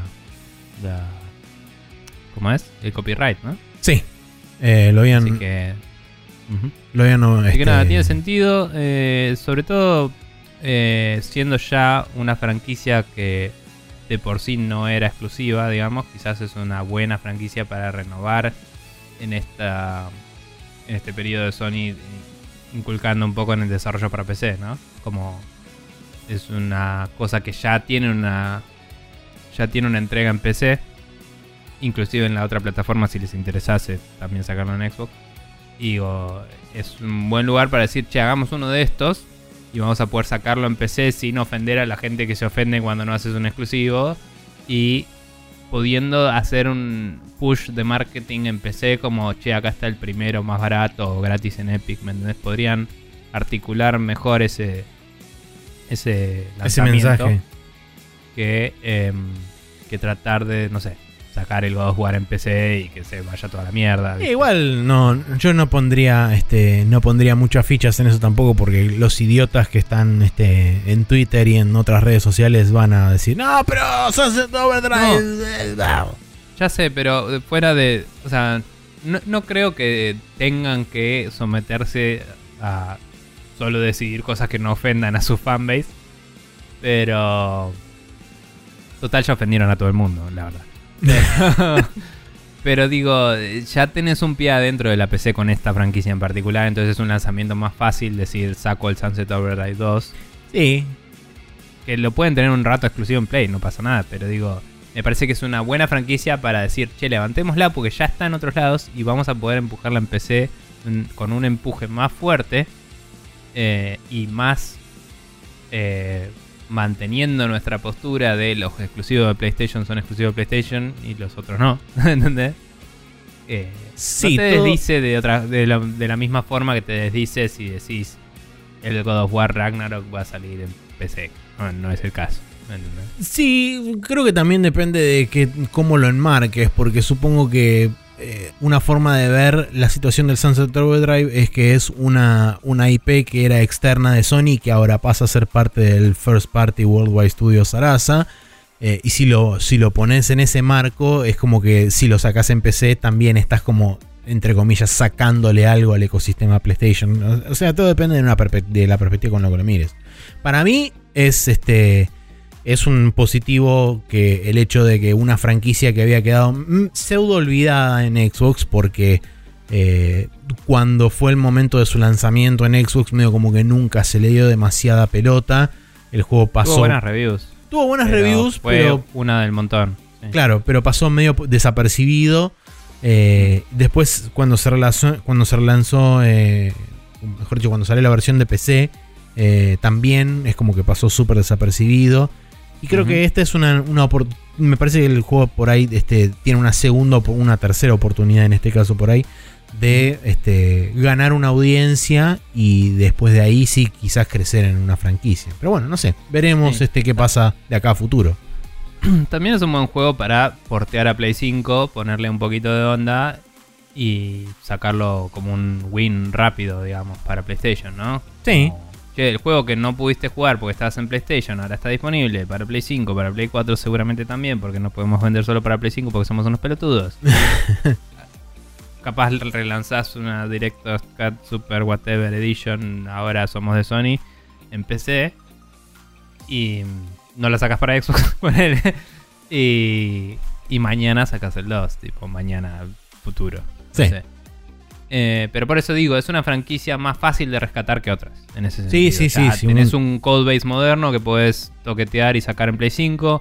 eh, ya está disponible en otras plataformas, entonces tenés una, un alcance más grande de movidas si querés, Tal si cual. querés publicarlo en, en otro lado que no sea PlayStation. Eh, y, y es menos conocida, entonces tiene menos peso. Mm. Sí, el riesgo es más bajo. tomar. Claro, es menos riesgo y mucho por ganar, me parece. Es- un safe bet y me parece que está bueno porque es un juego que a la gente que le gusta le gusta mucho. La verdad yo lo tengo re pendiente. Está por ahí en algún... eh, creo que sigue en Game Pass, no estoy seguro. Si no, bueno, se consigue baratito. Em, bien. Eh, Roblox sigue ganando millones y millones de dólares y eh, parece que se les va a complicar un poquito la cosa porque salió una de- denuncia de parte de mm, eh, publishers de, de música, ¿no? De distintas discográficas y Sí, la, cosas. la asociación de la Asociación Nacional de, Distribuidores de Música de Estados Unidos le inició Sí. una demanda multimillonaria de 200 millones de dólares a Roblox. Sí, eh, básicamente la gente puede subir música a Roblox pagando Nada. platita, y la gente eh, que está subiendo esa música está subiendo obviamente música que no es de ellos. Eh, entonces, ¿por qué la está subiendo? Y Roblox está haciendo plata a través de esa transacción. eh, hay un piso legal fuerte para decir, che, vos ganás plata con piratería, básicamente. Digamos, Sí. el argumento, si lo reducimos a eso. Los de Roblox salieron a decir, nosotros usamos super state of the art de- de herramientas para detectar estas cosas y, y cuando nos dicen que las demos de baja, las, demos, las damos de baja. No dice que vayan a dar de baja activamente a gente que rompe el copyright, Sí. pero bueno. Em, así que nada, está como... Están diciendo que, ah, nos sentimos ofendidos por esta demanda y no es verdad. Eh, pero no pareciera ser el caso. Así que eso está empezando ahora, no sé, em, aparentemente en el primer eh, trimestre de 2021 Roblox ganó 140% más que, que, Que en el mismo anterior. cuatrimestre del año, del año anterior. Claro. Em, pero también reportó eh, pérdidas eh, de 134 millones. Sí, igual eso O sea, convengamos que es un vuelto al lado. sentidos. Sí, al lado de lo, del- de lo que hablan de este cuando Roblox se hizo pública en marzo pasado, que en el primer día la evaluación de sus acciones llegó a 38 mil millones del market cap. Eh, o sea, Sí. básicamente que según el mercado, la, la empresa Roblox vale 38 mil millones de dólares. Eh, Lo cual es bastante ridículo, pero bueno, es lo que Sí, hay. Eh, Y, y no dije el número, pero las ganancias totales eran de 387 millones de este trimestre del principio Sí. de año. Por eso, Roblox es, este, a pesar de que nosotros y el buena parte de la industria eh, que entre comillas se denomina mainstream o, o lo que quieras, es como que no le da pelota a Roblox porque Roblox aparece contadas veces y muy de vez en cuando. Roblox es un monstruo gigantesco, Sí, es Eh, mucho más importante que el Fortnite. muchísimo más importante que el Fortnite. De hecho, eh, hay juegos mobile que son muchísimo más importantes que el Fortnite. eh, como por ejemplo Sí. Garena, Free- Garena Free Fire, el mismo PUBG, es mucho más grande a nivel mundial que Fortnite. Eh. Pero bueno, como eh, digamos nosotros ve- tenemos una vista, eh, Yanquizada. sí, muy, Yanquizada, vamos a decir. muy, muy este, muy este, ¿cómo se llama esto? Torcida hacia el mercado norteamericano, Sí. sesgada hacia el mercado norteamericano. Muchas de esas cosas no nos enteramos. Eh, pero sí, esto también es enorme por todo el conflicto que hay entre la industria de los videojuegos en general y la industria de la música, que ya eso viene de larga data. eh, pasó por YouTube durante un tiempo largo. YouTube medio como que acomodó las cosas para beneficio mayormente de las discográficas. Pero digamos que no te digo que el conflicto está resuelto, pero dentro de todo es manejable. Pasó a un nuevo escenario de batalla que es Twitch, donde Twitch no está haciendo absolutamente nada al respecto y así de la misma forma están cayendo streamers a, a diestra y siniestra. De hecho, hace un par de semanas atrás hubo una nueva ola de copyright strikes que agarró a más de mil streamers de diferentes categorías y tamaños y los, les bajó las cuentas. Eh, por supuesto tienen derecho a, A réplica Twitch y me mandó eso. un mail diciendo que, que considere borrar mis streams que quedan guardados porque nada, estaba pasando City Pop de fondo, sobre todo al principio del stream. Eh, o los que dibujo, ¿viste? Cuando estuve dibujando pasaba música de fondo. Y me dijo, podés streamearlo, pero no lo dejes guardado.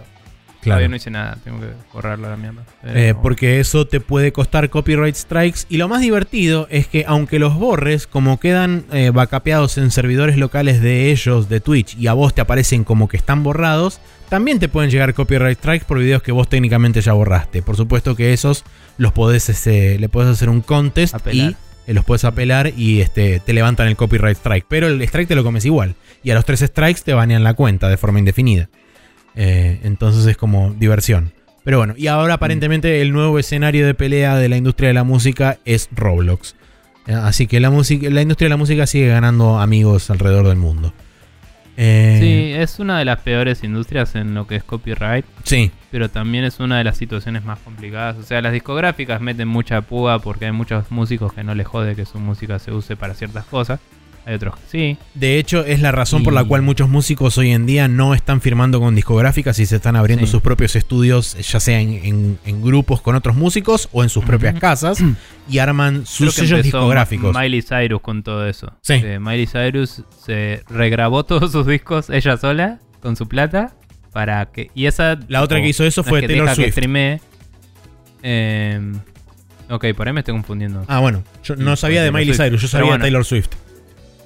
Ok, em, de cualquier forma, una de ellas, que para mí son intercambiables, eh, básicamente regrabó toda su música y no es que deja que la streameen gratis, pero es como que ella negocia los contratos Sí. ella misma y, Y tiene una- anda persiguiendo gente una- que no merece ser perseguida, digamos. Sí, además de que cuando renegocia ella tiene una comisión mucho más lógica y, y normal. Sí, más Eh, tirando a 100% porque lo grabé yo. tipo. claro. Eh, pero bueno, sí. Eh, Así que bien, eso. Y ahora pasamos al minuto Xbox porque hubo un montón de noticias que salieron previo al briefing de Microsoft porque durante esta semana aparentemente hubo una videollamada pública entre Phil Spencer y Satya Nadella, que es el CEO de Microsoft. Y además también hubo un post en eh, Xbox Wire, que es el sitio oficial de noticias de Xbox.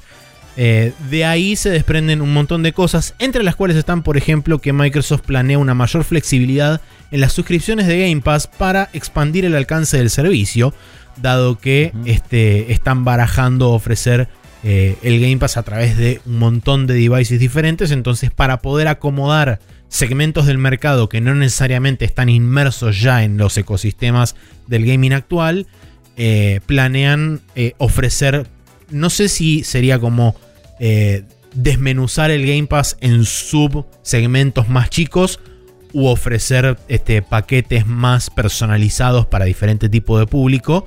Eh, supongo que ellos lo verán cuál es, qué es lo que más les conviene. Pero lo interesante es que esto lo que les permitiría sería abarcar aún mayor cantidad de público a la hora de tener, este, por supuesto, mayor diversidad en la oferta. Eh, podés llegar a diferentes tipos de público que, y cubriendo diferentes necesidades. Sí. Eh, nada. Es- es- va de la mano de lo que estuvieron haciendo todo este Sí. tiempo. Y, Y continúan, digamos, profundizando su estrategia en los servicios. Sumado a eso también dijeron que Game Pass podría aparecer en el futuro en forma de app en Smart TVs, además de Streamboxes, entre comillas, creadas por Microsoft también. Esto también va de la mano junto con lo que decíamos antes de la flexibilidad en el sistema de suscripción de Game Pass. Donde si vos, por ejemplo, no tenés una consola y simplemente tenés la aplicación de Game Pass o de Xcloud o de como decían llamarle en una Smart TV, con el simple hecho de enchufar o sincronizar un control de Xbox a, tu televisión, ya podrías estar jugando juegos. Eh, y si tenés, por ejemplo, algún tipo de suscripción a Game Pass, podrías disfrutar de todas las bibliotecas de, juegos que, están disponibles en el catálogo de Game Pass. Así que es como. Es, un, es una suerte de uno más uno es dos, estas dos noticias, porque es como que se, relacionan bastante bien. Y de nuevo, una vez más, seguimos diciendo que Microsoft amplía este, su, oferta de servicios a través de diferentes medios de distribución, como por ejemplo los Smart TVs o las Streamboxes tipo Roku o Apple TV y esas cosas, que no necesitan el mismo hardware de una consola porque simplemente reciben el video y chau. Sí, y medio que digamos, la comparativa que voy a hacer es medio rara, pero es como que hicieron eh, lo que Apple quiso hacer con el ecosistema de Apple, entre comillas, pero para los juegos. Claro. Podríamos decir que PlayStation lo quiso hacer también cuando estuvo la Vita y el y la PSP antes y el PlayStation Phone y no le salió una mierda porque dividieron los stores en tres, pero bueno. Em, pero podías streamear de uno al otro y tenías, tenías un ecosistema PlayStation. Y bueno, todos tenías la misma cuenta y, tenías tus amigos y todo. Eh, acá es como que están haciendo eso, ¿no? Es como, bueno, vos jugás, no jugás a la Xbox, jugás en... el ecosistema de Xbox. conecta a Xbox. Claro. Eh, vos jugás en Xbox, si querés. Claro. eh, sí. Eh, así que nada, o sea. Nada, es esa donde iba la cosa, eh, está clarísimo. Eh, no sé si se seguirá llamando para siempre Xbox Game Pass o si van a tener que ir rebrandeándolo o si se va a pasar a llamar tipo Game Pass solo y va a ser Game Pass entre paréntesis de Xbox, Hoy en día, hoy en día si te pones a pensar hasta la misma gente de Microsoft solo lo llama Game Pass. Así que me parece que el, rebrandeo ya mm. como que tácitamente ya ocurrió. Es como que en los papeles quizá todavía ah, figura que... es Xbox Game Pass, pero todo el mundo le dice Game Pass. Sí. Pero digamos, ni siquiera están hablando de Xcloud hoy en día. Están hablando de... Que de nuevo, ese es el working title. Pero no están hablando de Xbox Cloud Gaming, que creo que era como lo habían llamado cuando salió están hablando de jugar remotamente con Game Pass. Sí. Eh, entonces es como que Game Pass es el es el servicio y Xbox es el brand y están logrando esa separación de a poco que venimos hablando hace años ya, que es lo que están tratando de empujar. Eh, no sé, si, si hablas de la consola vas a hablar de la Series X, no vas a hablar de la Xbox ya. No, seguro. Más que nada porque es confuso. pero, pero, sí, también. Pero me parece que lo están logrando de a poco. Eh, sí, además, como decía, mismo este, gente oficial de Microsoft a la hora de hablar de los servicios y todo eso se refiere al Game Pass como Game Pass, no, no hace referencia más al Xbox Game Pass. Y también está por el otro lado de que cuando hablan de las consolas se refieren a las eh, Xbox Series. Eh, no hablan de este, de otra forma cuando, cuando hablan del hardware. Así que bueno, eso. Y por último, para completar esta, esta suerte de triada, a pesar de que hay una más, eh, Microsoft apunta a continuar adquiriendo estudios y lanzar por lo menos un juego first party por trimestre en lo que queda del año. Eh, después, esto todo viene a, este, de parte de, Matt Booty, que es como el encargado de los first party Sarasa Studios, Xbox Gaming Studios, etc. Em, y dijo que, eh, por supuesto, que todo va a depender de la, del caudal del output de los diferentes estudios, pero que están, eh, digamos, preparándose para que ese sea más o menos la cadencia de lanzamientos. Por supuesto, también haciendo hincapié en que todos los juegos que salgan de First Party Studios van a estar este, disponibles día 1 en Game Pass. Em, porque así es como funciona la política de Microsoft a partir de este momento. Así que, nada, digamos que eso medio como que presupone que quizás en el media briefing del domingo, que ustedes ya lo vieron, así que chocolate por la noticia, supongo. Sí. Eh, posiblemente tengamos varias fechas de, o por lo menos un par de fechas de, de salida confirmadas y anunciadas para lo, lo que muestre Microsoft en el showcase este, o en el media briefing de- del domingo. Sí, sí, o sea, mínimo fechas de salida de cosas que, que ya salieron, pero en Game Pass, ¿me entendés? Em, que, que puede que haya algunas que no, no, no estén volcadas ahí todavía de Bethesda y todo eso.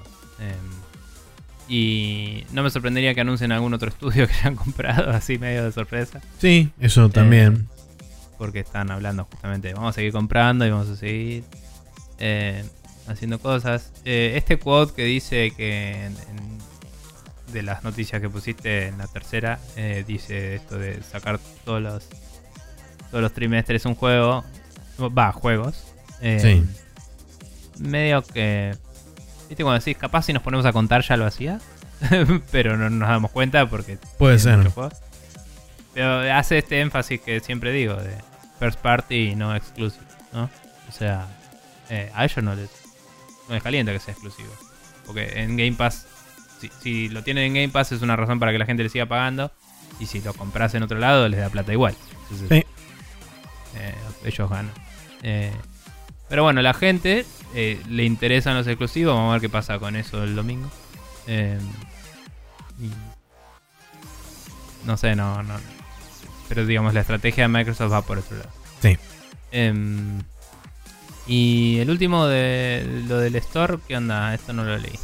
Lo del store, esto es una noticia que encontré hoy a la mañana. Aparentemente, eh, Microsoft hizo promesas alrededor del Microsoft Store y este quiso también asegurarse de que los developers fueran empezaran a migrar hacia el store de Microsoft ofreciendo eh, una comisión similar a la que ofrece el Epic Game Store a partir del primero de agosto. Pero ¿qué pasa? Aparentemente los developers dicen que el Microsoft Store es una experiencia terrible o pésima porque tienen muchísimos problemas a la hora de ver, por ejemplo, este, datos faltantes de, de- de aplicaciones, este, analytics que desaparecen y que no, que no vuelven o que se desvirtúan y no tenés una referencia clara de cuáles son tus números de venta, qué tanto creciste o disminuiste eh, Mm. en cuanto a, a venta o posicionamiento dentro del marketplace y demás. Eh, y aparentemente un, un sector de soporte técnico que deja muchísimo que desear. Porque da varios ejemplos dentro de la nota. Uno de los ejemplos es este de un desarrollador que dice que estuvo tratando de contactar al, al Microsoft eh, Support para el store durante tres semanas, en las cuales recibió dos mails y el ticket que él había abierto fue cerrado sin, este, sin haber eh, arreglado el problema. El problema. Em, y después, bueno, también eh, la, la nota habla de que esto puede haber llegado a ser un incidente, un incidente aislado o es una preocupación creciente y menciona como cuatro o cinco ejemplos más de otras personas a las que le han sucedido diferentes grados de, eh, de, problemas alrededor de todo lo que mencionábamos, de data faltante, de analytics que se rompen, de hecho este, hay uno que prefirió mantener el anonimato porque está actualmente en una suerte de contrato con Microsoft de distribución o lo que sea. Y que mencionaba dentro de la nota que, que justamente cada vez que tenía que, que crear una nueva versión del. para hacer una actualización del software dentro del, del store, eran dos semanas de pelearse, problemas, mails y demás y cosas. Y eh, llegaban casi siempre al último segundo con el, el reloj sobre la hora, eh, logrando que todo quedara mínimamente eh, serviciable para que la gente lo pudiera bajar. Eh, y no es una experiencia copada de tener. Em, convengamos que cuando salió el store de, de Epic también dejó mucho que desear y ellos mismos pusieron su roadmap y toda la bola.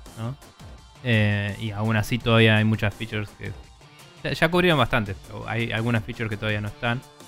Em, y el de y el de Microsoft está desde antes, claramente, pero justamente no estaba hecho, no estaba muy armado para juegos, no estaba armado para la cantidad de plata y la cantidad de formas de distribución y de monetización que tienen los juegos comparados con aplicaciones estándar que a lo sumo tienen suscripción o, o aplicación. No, hay, no suele haber ni siquiera add-ons pagos en, en un store para una app. Sí, aclaración, esta, esta problemática aplica a todo el Microsoft Store en general. O sea, hay aplicaciones de software y juegos que están teniendo problemas similares, algunos más graves que otros. Seguro. Pero, Pero digo, que es- no me sorprendería que los juegos tengan casos de uso mucho más complicados, porque tenés juegos que Indudablemente. inclusive- tenés juegos que inclusive eh, o sea, tenés problemas que Steam tuvo hace años que pueden pasar en cualquier momento y, y capaz que no te preparaste para cosas que Steam ya vivió, como por ejemplo eh, se te acaban las keys. Tipo, Steam se quedó sin copias de un juego digital una vez. sí, De hecho, dos veces creo que fue. La primera fue Prey, el primer Prey. Eh, se habían acabado y el software para generar keys que tenía el, owner de la propiedad intelectual en ese momento, que no me acuerdo quién era en ese momento en particular, eh, lo tuvieron que encontrar y generar nuevos keys para poder ponerlos en Steam para que la gente pueda volver a comprar el juego. Porque estaba en oferta y se había agotado. Y después tuvo otro problema con el Prey, que es que cuando listaron el nuevo Prey se llamaba igual que el anterior y se rompió toda la base de datos. sí. Eh, entonces hay cosas así. Después tenés juegos como, no sé, el, el, el Deus Ex, por ejemplo, Human Revolution, te saca la versión Director's Cut. Mm, Y para los que tuvieron un pre-order, capaz que te da el parche. Y para los otros lo tenés que comprar como DLC. Y tenés que segmentar a los usuarios para poder parchearle o no de distintas formas. Sí, o por ejemplo- SKU y el otro tiene en el otro. ¿Y tenés las dos entradas o tenés una sola? Tipo, se, se mergean claro, sé. o no. Eh, hay juegos que deprecan la versión anterior y solo puedes conseguir la versión nueva. Pero sigue estando la entrada vieja por si te la querés bajar. es como. Son un montón de cosas. Bueno, eso pasó con el en- Dark en Souls. software es tipo. Ok, pero digo, en software tenés. En general. Ponele que te diga, ya no es el caso, pero Photoshop 3 tiene una cantidad de versiones, después viene Photoshop 4 Claro. y se acabó el problema, ¿entendés? En los juegos a veces tenés 5 versiones del mismo puto juego. Sí. Y siete años más tarde te sacan otra versión de ese juego, no, no el juego número 20. ¿me entendés? Entonces es raro. Em, en- entiendo por qué los problemas. Estamos de acuerdo que es poco serio decir que vas a hacer un empuje para meter a los devs y no prepararte más para recibir. Em, Sí. ¿Qué decías del, del Dark Souls? Sí, tuvo la versión normal, después tuvo la versión En PC salió la primera, la Prepare to. Die, que esa cuando salió la remaster la deprecaron, pero esa versión te daba un descuento del 50% en el Sí. remaster. Entonces, todas Era esas cosas, el Deus Ex. sí, Sí. todas esas cosas las tenías que también barajar en el aire, básicamente. Que la Prepare to Die era un parche sobre la versión original. Sí, Porque primero salió el Dark Souls en PC, después salió Prepare to Die Edition que fue gratis, y después el otro fue más barato para los que tenían la Prepare to Die Edition, si no me equivoco. Creo que esa fue la progresión. O sea, tuvo los dos casos ese juego en particular. Em, nada. Eh, eh, es un lío. sí. Eh, no lo estoy justificando, estoy diciendo que tienen que lidiar con todo eso antes de poder ser una plataforma seria, y evidentemente no lo hicieron. Sí. Sí, además de que Pero tampoco bueno. están tomando las mejores medidas, sobre todo cuando vos tenés developers que están diciendo, che, a mí me cerraron el ticket sin resolverme el, pro- el problema. Y es como, no es serio Mm. eso. Un saludo a eh, el chabón este de Microsoft, ¿cómo se llamaba? Que estaba Developers, Developers. Ah, Steve Ballmer. Ah, Steve el Ballmer. previo CEO a Satya Nadella. Sí, sí, qué grande. Ese momento, Loco, Increíble. un loco el chabón. Sí, del Eh. orto. Encima estaba como, le hacían close-up, el chabón y estaba transpirando. Sí, era agua. todo, eh. El chabón era agua Sí. en forma de persona. Bien. Eh, terminamos entonces con el Rapid Fire. Nos vamos a ir al calendario de esta semana que tiene solamente dos entradas. Con eh, arrancando el martes 15 de junio con el Elder Scrolls Online, que sale su versión de PlayStation 5 y Xbox Series. Eh, es el MMO del Elder Scrolls. Y después tenemos el viernes 18 de junio el Metro Exodus Complete Edition para PlayStation 5 y Xbox Series, la versión con Super Ray Tracing y demás, etcétera. Que aparentemente es este. Junto con el control, el showcase más zarpado de. eh, ¿Cómo se llama esto? Eh, Ray Tracing y toda la pelota. Mm. Eh, así que para la gente que quiera ver el Super Ray Tracing y demás, lo puede conseguir en PlayStation 5 o Xbox Series. quizás salga esta, esta misma versión en PC en algún momento. O sea, el showcase más zarpado en consola, Sí, decís. Eh, no estoy seguro, no vi todavía el video de Digital Foundry, pero no me sorprendería que en PlayStation al menos sea el Ratchet, por lo que escuché. es totalmente posible. Hay que ver. Mm, sí. Pero bueno. Bien. Entonces, así damos por concluido este Rapid Fire. Ahora vamos a dar paso a la main quest, donde vamos a charlar justamente de lo que no está haciendo la E3 todavía, porque no la estamos viendo, porque está ocurriendo en este mismo momento en vivo. Eh, pero lo que sí es el show de Mr. Doritos y lo que sucedió previo al día 1 de la E E3.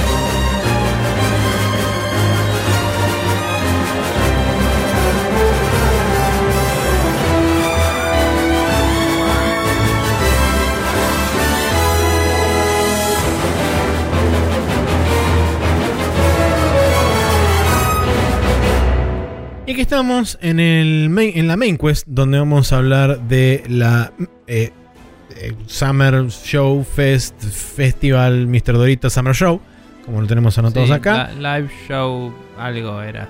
Sí, live kickoff Mr. Doritos Kickoff Showcase. Eso, kickoff. Mr. Doritos Show Live. Bien. Garage, algo. Sí. Antes de eso, vamos a decir que hoy a la mañana, hoy sábado a la mañana, Nintendo primereó a Ubisoft y anunció la secuela de el Mario Plus Rabbids que se llama Mario Plus Rabbids Spark of Hope. Este. Que seguramente la estará revelando Ubisoft el- durante el sábado. Pero nosotros nos enteramos ya porque es así. Este. Sí, es una tradición de todos los años que si hay una E3, Ubisoft tiene que liquear algo, ¿no? Se, se le tiene que liquear algo a Ubisoft. Sí. Porque bueno, eso sí. Em, que me sorprende, me sorprende que Nintendo haya renovado su... O sea, me parece que le fue bien al Rabbids y me parece que es un buen juego inclusive.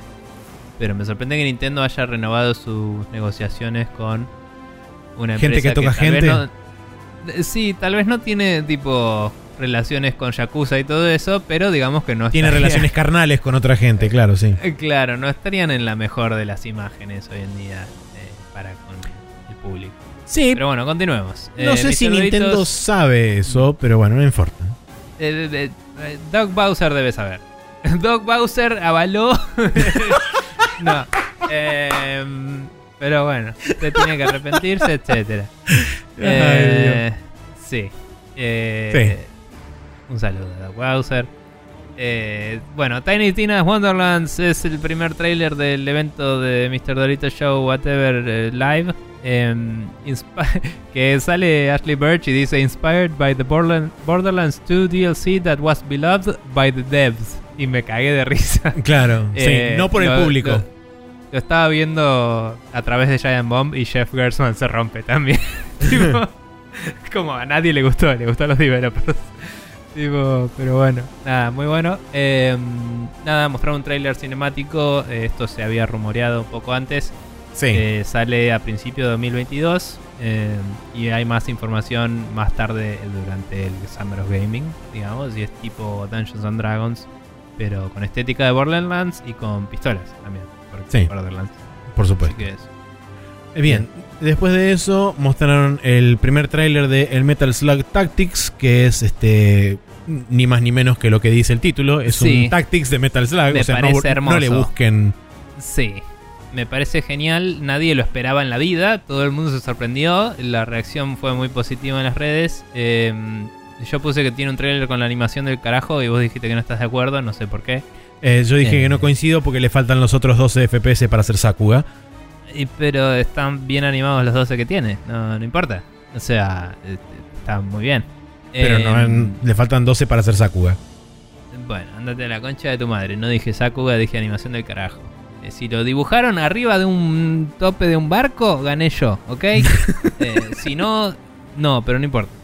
Em, bien. Después de eso, eh, tenían un gameplay con una animación del carajo en pixel art, pero como es por turnos es bastante estático todo, vamos a decir. Eh, pero digamos que tiene una calidad de animación metal slágica eh, el, el juego y me parece copado ver eso en, un Tactics pixel art, digamos. Sí, no terminé de entender si las arenas de combate son así tipo dioramas chiquititos o si van a ser lugares más grandes que se subdividen en cuadrados más pequeños cuando estás, entre, entre comillas, en acción. Porque se ven Mm. medio como dioramas de pequeña escala lo- los escenarios. Sí. Yo me imagino por cómo son los tactics eh, japoneses clasicones, 2D y todo eso, que un escenario reducido es más fácil de comunicar en un motor 2D que no- en el cual no puedes girar la cámara. Quizás puedas girarlo a 90 grados, ¿no? No, no sé si va a permitir esa rotación. Pero digo, si no tenés el control de la cámara total de un motor 3D, los mapas más chicos suelen permitir enfocarse más en la legibilidad. Así que imagino que ese es el tamaño de los niveles, digamos. Em, pero quizás puede ser que los niveles sean una secuencia de esos. Tipo, haces cuatro de esos o cinco de esos y termina el nivel ahí, qué sé yo.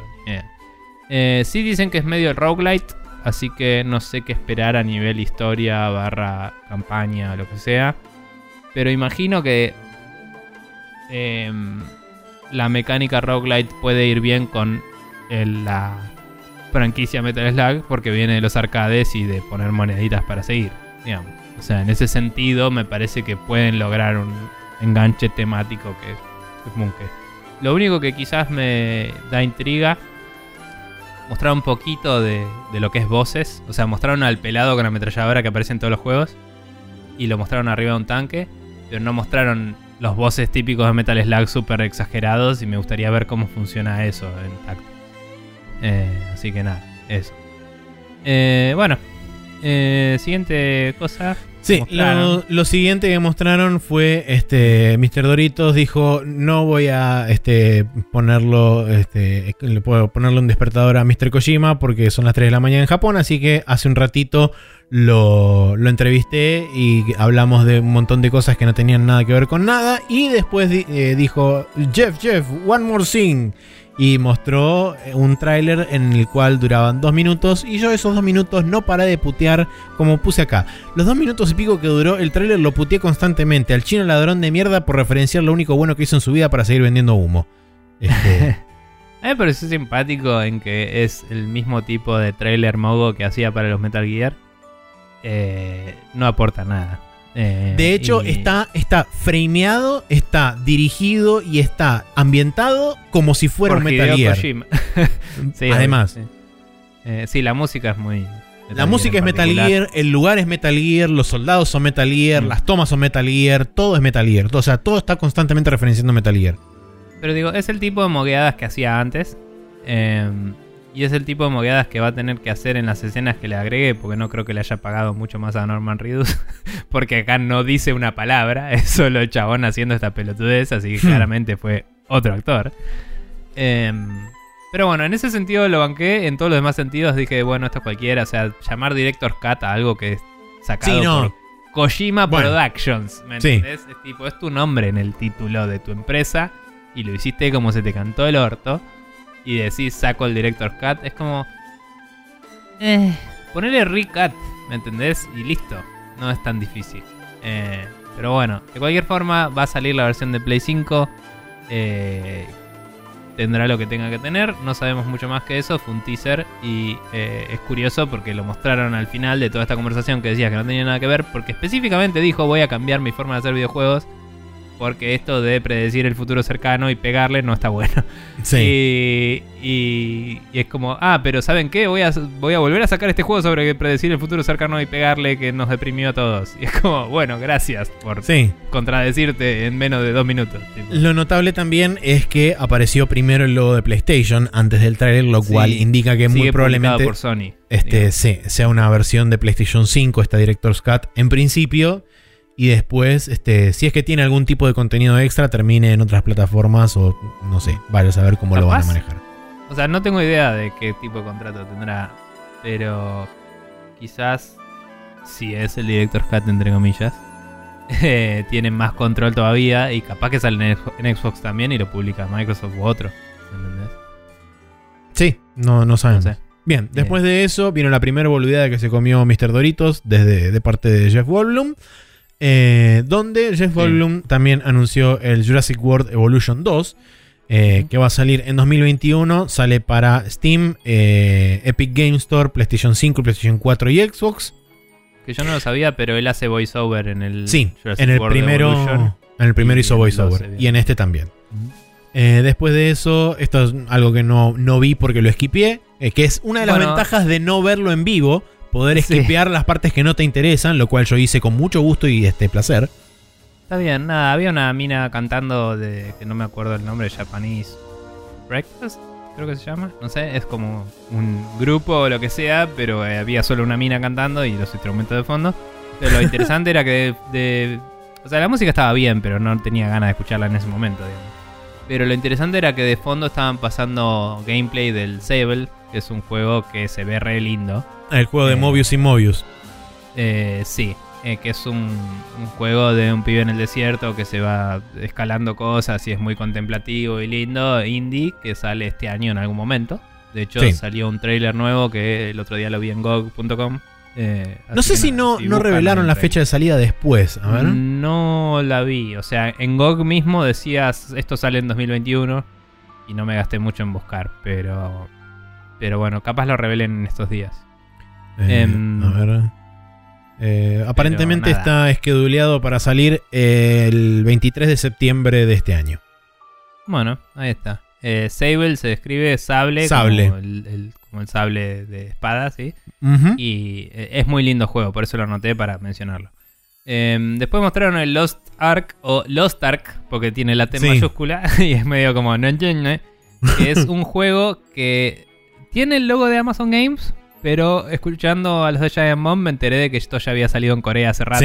Sí, Y- es de, es de y es Smilegate. de Smilegate. Sí, y creo que lo publica NCSoft en Corea, si no me equivoco. Está bien. Aparentemente Amazon supongo que estará manejando la localización. Localización y servidores. Y el, claro, y el hosteo de servidores y sistemas.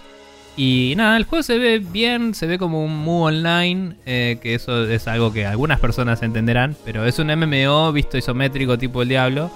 Y las animaciones que tiene son muy pulidas y muy lindis, eh, estilo League of Legends, digamos. Em, y nada, si te gustan ese tipo de juegos, parece piola. Pero no, eh, no se asusten chicos, Amazon no hizo un juego. No,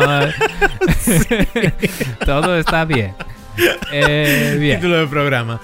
Bien, buenísimo. Em, después salió nada, un trailer, teaser, whatever, que es un update de Among Us con más Among y más Us. Eh, tiene algún otro modo de juego, más skins, boludeces. Em, que hay muchos updates durante este programa sobre skins y boludeces exclusivas imbéciles que no puse, pero lo de Among Us lo puse porque hay gente que lo juega y es un juego muy chico que la que explotó mucho y me gustó que se le diera el mismo nivel de reconocimiento que a Hideo Kojima, ¿me ¿entendés? En meterlo en este show. Sí, eso, Eh. eso es cierto, porque tuvo su, aunque breve, su propio apartado. Y porque fue un trailer, no fue como Geoff Keighley diciendo vayan ahora y cómprense este skin, que es un ad. Esto fue Sí. un trailer que es para decir tenemos más skins, sí, pero le, le dieron el mismo espacio. Y me pareció copado eso. Sí, más skins y Em. un par de boludeces extra. Tampoco es que solamente vendieron skins, pero sí. No, no, tiene un modo tipo escondidas y boludeces, no sé. bla. Em, bien, después mostraron el Chikori, que ya está disponible, lo presentó Shuei Yoshida, eh, que Está en re gordo, boludo. Sí, está en cuarentena, chaval. Está, en- está en cuarentenado, pero sí, fue como chabón. Alejate Y de la cámara. O sea, un toque. Eh, nada, eh, está, lo, lo anunció él que está encargado ahora de la parte de indies en PlayStation y lo dejan ponerse remeras en vez de traje. Así que eh, está como. por ahí por eso está gordo, porque no tenía que ponerse la camisa para el claro, estrés. es verdad. Sí. Pero bueno, nada, está, está ahí muy. Muy tipo el Buda de la fortuna está el chabón. También, digamos. sí, va Como por porque ese se lado. ve gordo pero feliz, digamos. Sí, sí. Yo creo que está Eh, más distendido desde que. Es como que ya está medio en, Sí. en, en situación. Me chupa un huevo, si ya fue Sí, todo. está medio tipo de dude, ¿viste? Como Sí, keeps the room together, man. Así. tal cual. Pero bueno, con la Play 5 ahí en el medio. claro. Sí, Eh, sí, sí. Pero bueno, whatever. Bien, y Eh, después de eso también bien. presentó la secuela de el Soul and Sacrifice, creo que era. Salt. Salt. Eh, no, Soul- no es secuela, es un port. Que no sé por qué va a tardar un año entero más para salir. es Bueno, es un port aparentemente del Salt and, del Salt and Sanctuary, del que es el primero. Eh, Ah, entonces es una secuela, no dije nada. entonces. Sí, el- que era el- se llamaba exactamente igual. No, no, no. El primero se llama Salt and Sanctuary. Este es Ok. Sacrifice, que aparentemente Listo. entonces es una secuela. Va a salir para PlayStation 4 y PlayStation 5 en 2022. Y una de las cosas, una de las novedades que va a traer es le- cooperativo, tanto local como online. Así que para aquellos que lo quieran jugar, lo van a poder jugar. Después de eso, Sí, que para quien no sabe es un plataformero 2D estilo Souls. estilo Souls. Eh, sí. Pero que creo que sí, que el anterior era solo single player. así Era solo single player, sí. Eh, después de eso mostraron un tráiler chiquitito también del Solar Ash, que es el del chabón del juego este Hyper Light Drifter, que no me Sí. salía el nombre.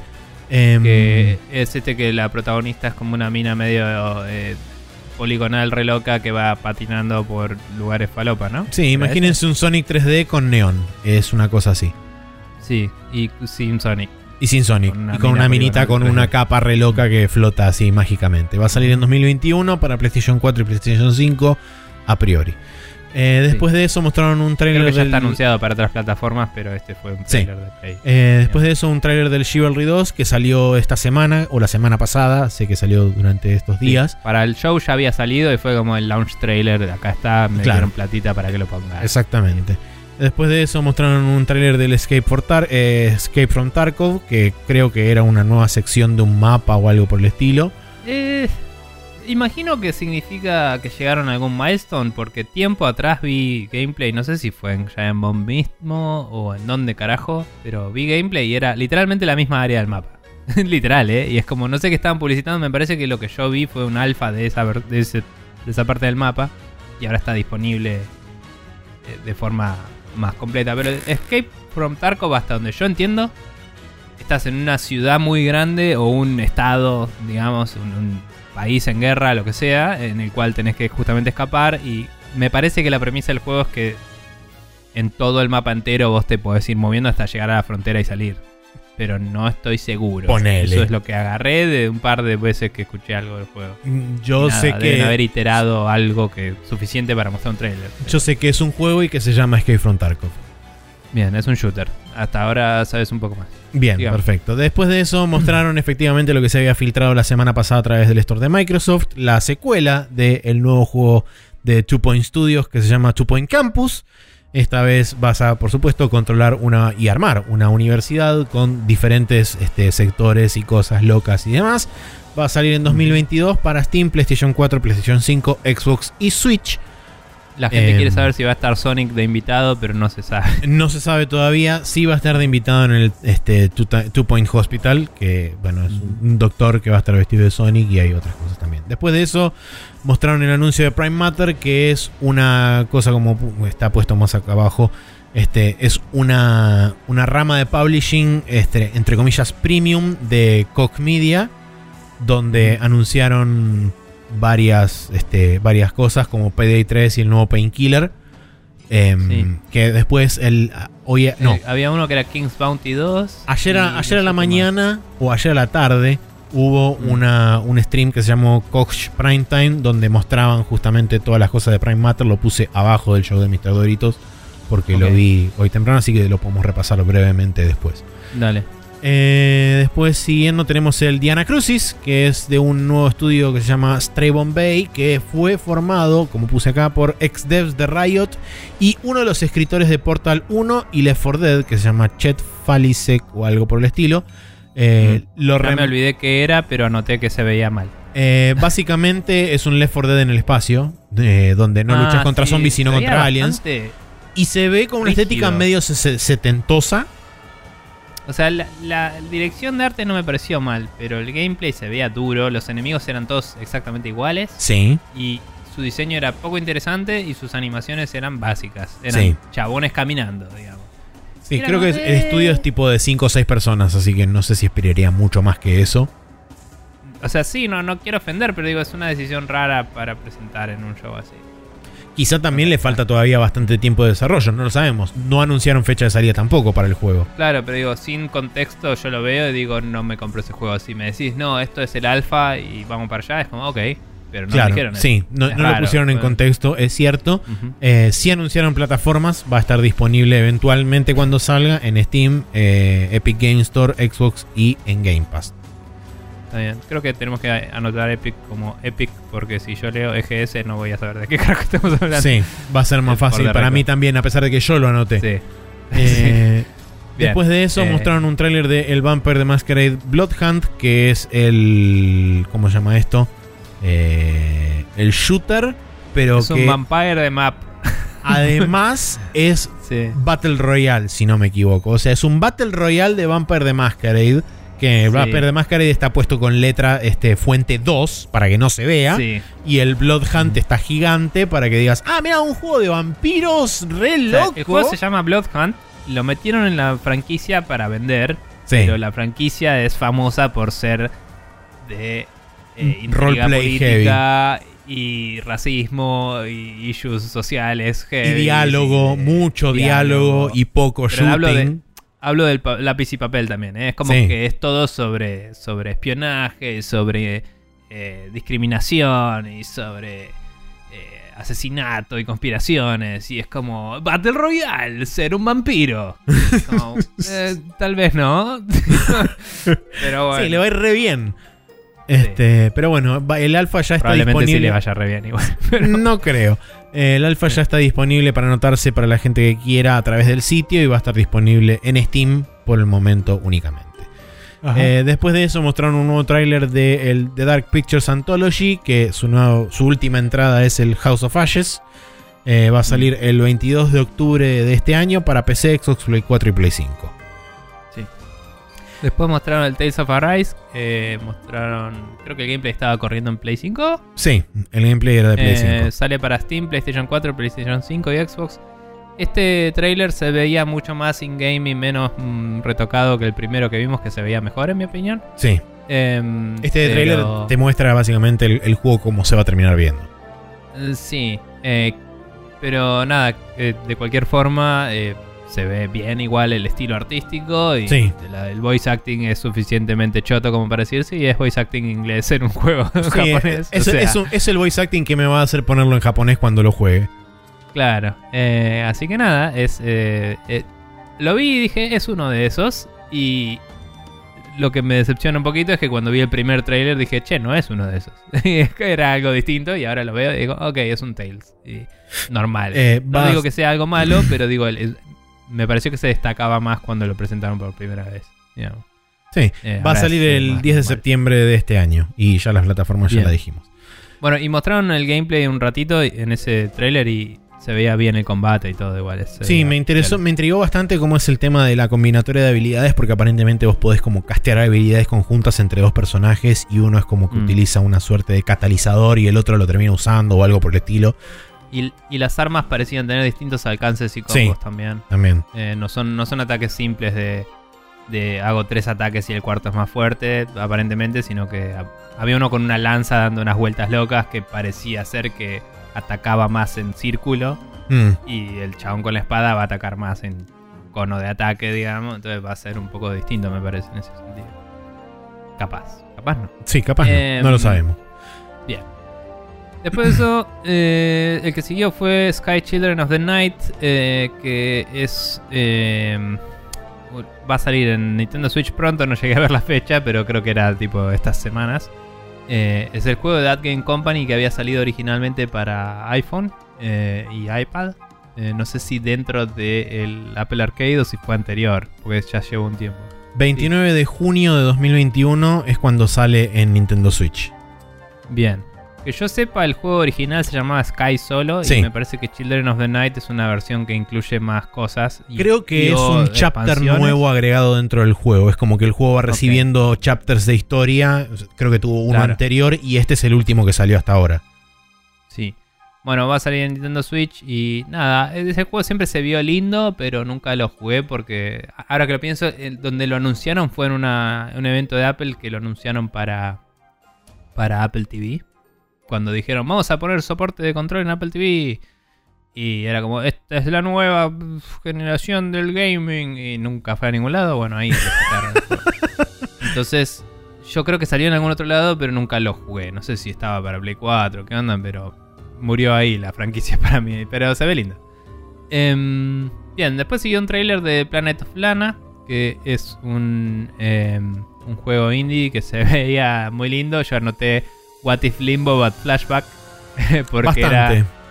era muy parecido al Limbo el gameplay, pero el look and feel era más como el Flashback, que era colorinche y con animaciones de, de cinematic platformer medio en un mundo alienígeno o selvático loco.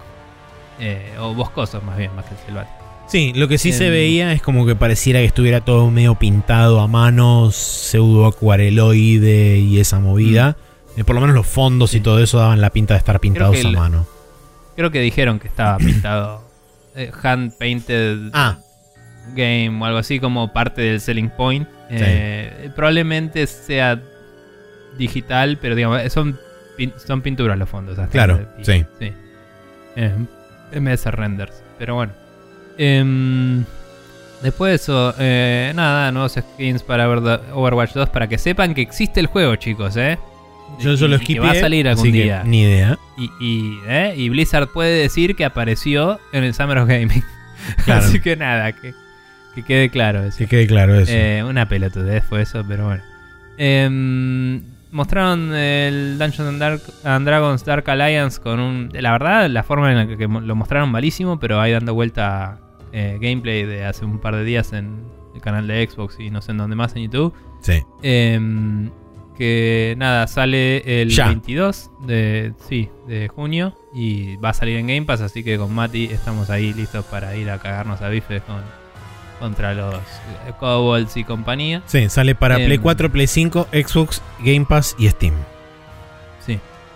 Em, y después de eso, el Monster Hunter Stories 2 tuvo un nuevo trailer. Se ve lindo, o sea, tiene Sí. un lindo motor ese juego. Sale bien. el No- 9 no de me interesa julio. jugar la historia de Monster Sí. Hunter. Sale el 9 de Pero julio de no. 2021. Sale tanto para Nintendo Switch como para PC. Este, Eh, después el Endless Dungeon, que no es el Dungeon of the Endless, pero es de la misma franquicia y se llama muy parecido. Em, que sale para PlayStation 4, Play 5, Xbox Switch y Steam. No tenemos la fecha de este, ¿no? No. Estaba. no estaba en el trailer. Bueno. Mostraron un poco más de gameplay, mm, medio editado junto con algo que ya había mostrado la última vez que lo cuando lo revelaron. Em, con un voiceover que te contextualizaba un poco el mood del asunto. Se ve muy lindo. Em, la estética es, eh, e- es muy particular de esta franquicia y de y se parece mucho al Dungeon of the Endless, pero en 3D, porque ese era pixel art el otro, si no me equivoco. Y, mm, pero lo que me gusta mucho es cómo usan las luces. No sé si lo notaste, pero tenían como muchas luces directas porque es un ambiente sci-fi. Eh, entonces, en vez de tener como luces difusas y eso, es como que hacía sombras duras sobre el piso. Entonces, los chabones doblaban una esquina, había una puerta abierta que tenía una fuente de luz. Y aunque es un juego isométrico, digamos, o visto desde arriba, eh, los personajes tenían una proyección de sombra re larga que le daba un look medio dramático y de golpe venían un montón de enemigos y se veían las sombras así volando de todos los enemigos. Como que juega mucho con las luces dinámicas y esa pelotudez sola, a pesar de que sea un juego relativamente simplón de, de entender y de ver, lo hace sentir bastante más next gen que otros juegos similares que por ahí van por un look más arcadoso. You know. Sí. Eh, me gusta, está, está bueno. Bien. Después de eso, eh, ex developers de Call of Duty anunciaron un nuevo estudio, se fueron de sus respectivos estudios y fundaron Deviation Games y hicieron una suerte de eh, arreglo con PlayStation para que su próximo juego esté disponible ahí. La nada misma, nada, un estudio que se forma y saca Sí. un juego para PlayStation. Y, sí, no dijeron nada. Que no dijeron ni siquiera de qué es el juego, porque probablemente el estudio lo hayan fundado hace dos horas. Este, Claro. Pero bueno. Y probablemente sea un shooter. Vamos a, vamos a asumir vamos a, vamos asumir el riesgo, vamos a tomar ese salto de fe y a decir que es un shooter. Daremos ese salto. Bien. Eh, después mostraron el Tunic que sale en 2021. Es un juego que está en desarrollo hace mucho tiempo. Que es un zorrito eh, medio antropomórfico que se maneja como Link en un Zelda. También tiene como una túnica verde, ¿no? Em, y nada, es un, es un juego muy estilo Link to the Past, pero con un zorrito, digamos. De que lo está haciendo un solo chabón hace mucho, mucho tiempo. Sí, creo que Eh. está desde principio de la generación pasada, más o menos, laburando en este juego. Eh, puede ser. Puede ser que haya arrancado tipo 2000. Eh, No sé si el primer tráiler no lo vimos en 2015, 2013, 2014 o por ahí. Sí, sí, puede ser. Eh, pero bueno, nada, se- finalmente parece que está llegando este año y se ve lindo. No, algo que dijo, creo que fue Jeff Gersman cuando lo estaban viendo en Giant Bomb, que tiene razón, es que salieron muchos juegos desde... O, o no, fue Dani. Eh, salieron muchos juegos desde que, sal- desde que se anunció este juego y es como que ya no se ve tan único como en su momento. Sí. De hecho, inclusive diría que el Link's Awakening de Nintendo le saca un poquito de la gracia a este, porque este se veía como si fuera un poquito de juguete, no te digo plástico, pero se veía un poquito así, como piecitas de madera, digamos. Eh, y ahora es como que este ya se ve un poquito más genérico que antes, ya no tiene un look único en ese sentido. Pero bueno, eh, sale este año. Sí. Em, bien. Tribes of Midgard, eh, Norse is the New Zombies hace rato, pero nos estamos dando cuenta ahora, me sí, parece. me parece que sí. Eh, y nada, eh, es un juego que se ve isométrico con crafting y, y combate y puedes tipo armarte toda una base y defenderte de gigantes que vienen y te atacan. Se ve bien, el estilo gráfico es interesante y se- la legibilidad es muy fácil de parsear la pantalla y entender lo que está pasando, eh, pero no se destaca artísticamente. Es como un juego que se ve como un juego y se parece que se juega como un juego. Sí. es de nórdicos. Va a salir Nada, el- Parece interesante. Sí, sale el 27 de julio de 2021 para Steam, Play 4 y Play 5. Bien. Eh, mostraron otro trailer de Evil Dead The Game presentado por eh, eh, Bruce Campbell. eh, Bruce Campbell, el actor que hace de Ash. Em, sale este año para Play 4, Play 5, Xbox, Switch y PC. No me acuerdo si está anunciado para Game Pass este o no. No. Eh, pero es tipo Left 4 Dead, ya habíamos visto algún trailer y acá se mostró muy poco más, honestamente, pero era gameplay. Así que si quieren, lo chusmean.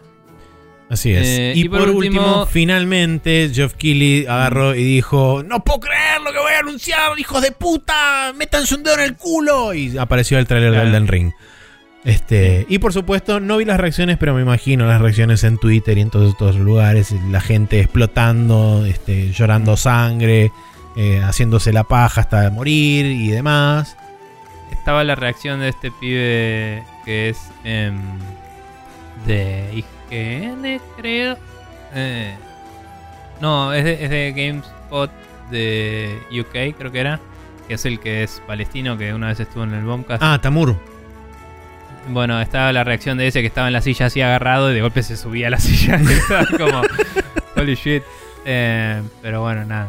Eh, eso. Sí, Eh, es sí. con fecha de salida para el 21 de enero de 2022. Va a salir en PC, Mm. Xbox Play 4 y Play 5. Eh, Medio que nunca seguí todo el zeitgeist del asunto de qué estaba estimando la gente, pero pinta que va más para el lado del Sekiro, ¿no? O sea, sos un personaje en particular. eh, no se sabe todavía. Porque de la forma que lo definen como The Tarnished, eh, es como referirse al Ashen One en el Dark Souls 3, es como referirse Sí. al. Este. ¿Cómo se llama esto? Bueno, a los demás, este. Que no son como nada en particular, pero son personajes customizables en todos los juegos. Eh, sí veo influencias. Siempre mostraron la misma armadura, Claro. digo, hasta ahora. Eso es lo que quiero decir.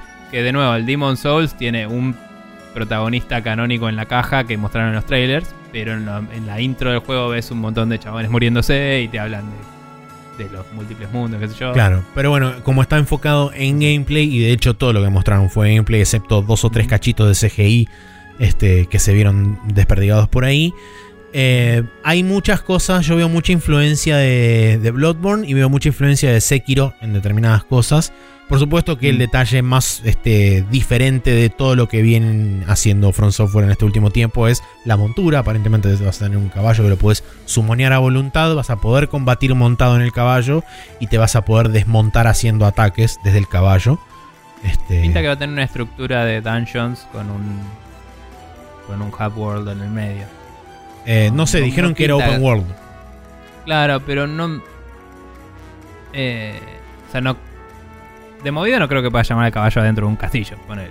Pero imagino que van a ser tipo, bueno, acá está el castillo, acá está el calabozo re loco, acá está el pozo de las tinieblas y tipo, no sé, ¿me entendés? Como lugares discretos y el resto va a ser los prados y las, eh, Meadows y lo que sea. Em, pero bueno, no sé, igual sirve, no, no digo que no, pero digo, no, no creo que sea un open world del todo, me parece que va a tener más como puntos de interés grosos, gigantes, tipo Dungeons del Zelda, ¿me entendés? Va a ser un open world en el sentido de que un Zelda es un open world, me parece. Puede ser, no Pero sé. por ahí te deja ir en cualquier orden. Eso se puede hacer. Eh, pero bueno, sí, nada. eh, lo esperaba la gente, lo tienen ahí, no es un rumor, no es este, no desapareció, no se fumó en el aire. Ahí está, Elden Ring.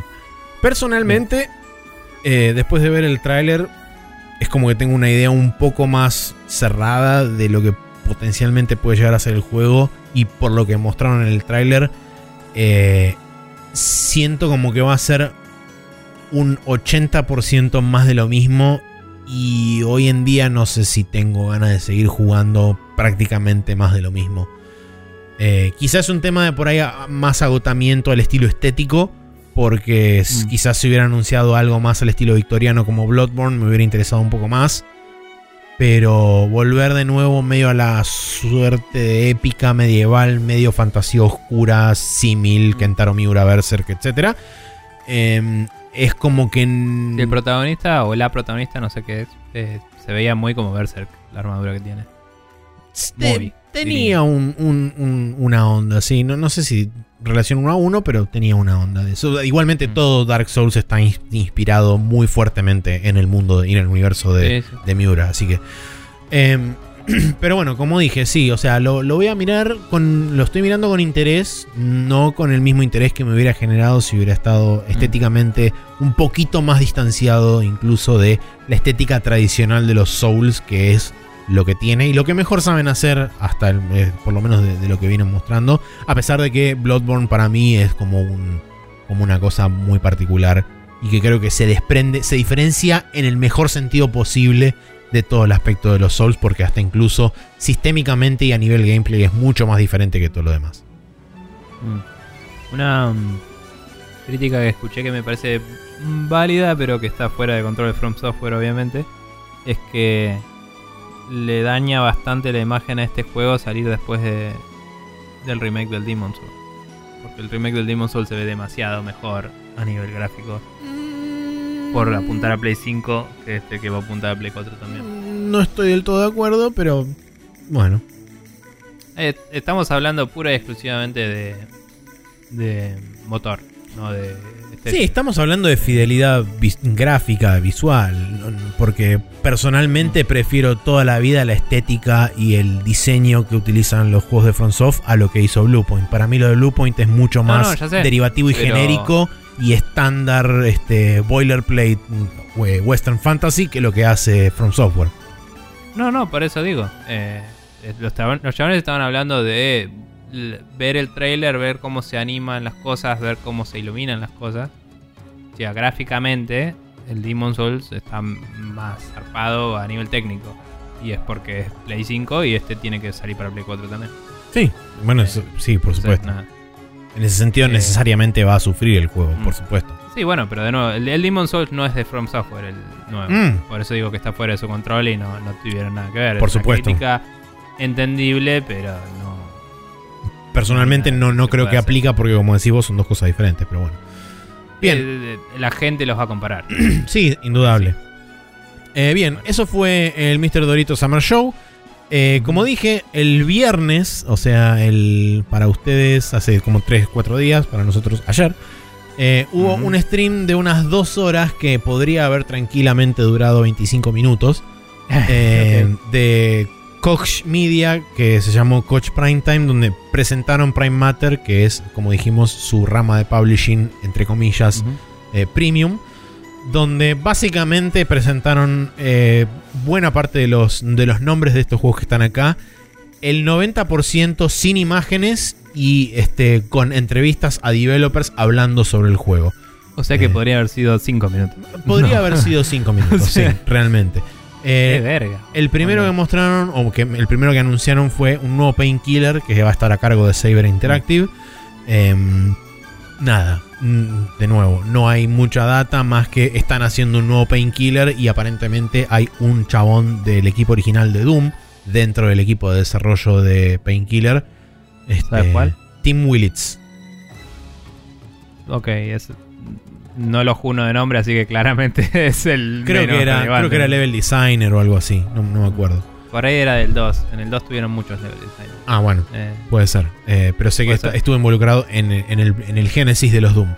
Eh, después de eso, anunciaron, o mejor dicho, hablaron sobre eh, un juego que se llama The Chant, que ni siquiera es el título final, es un working title del juego.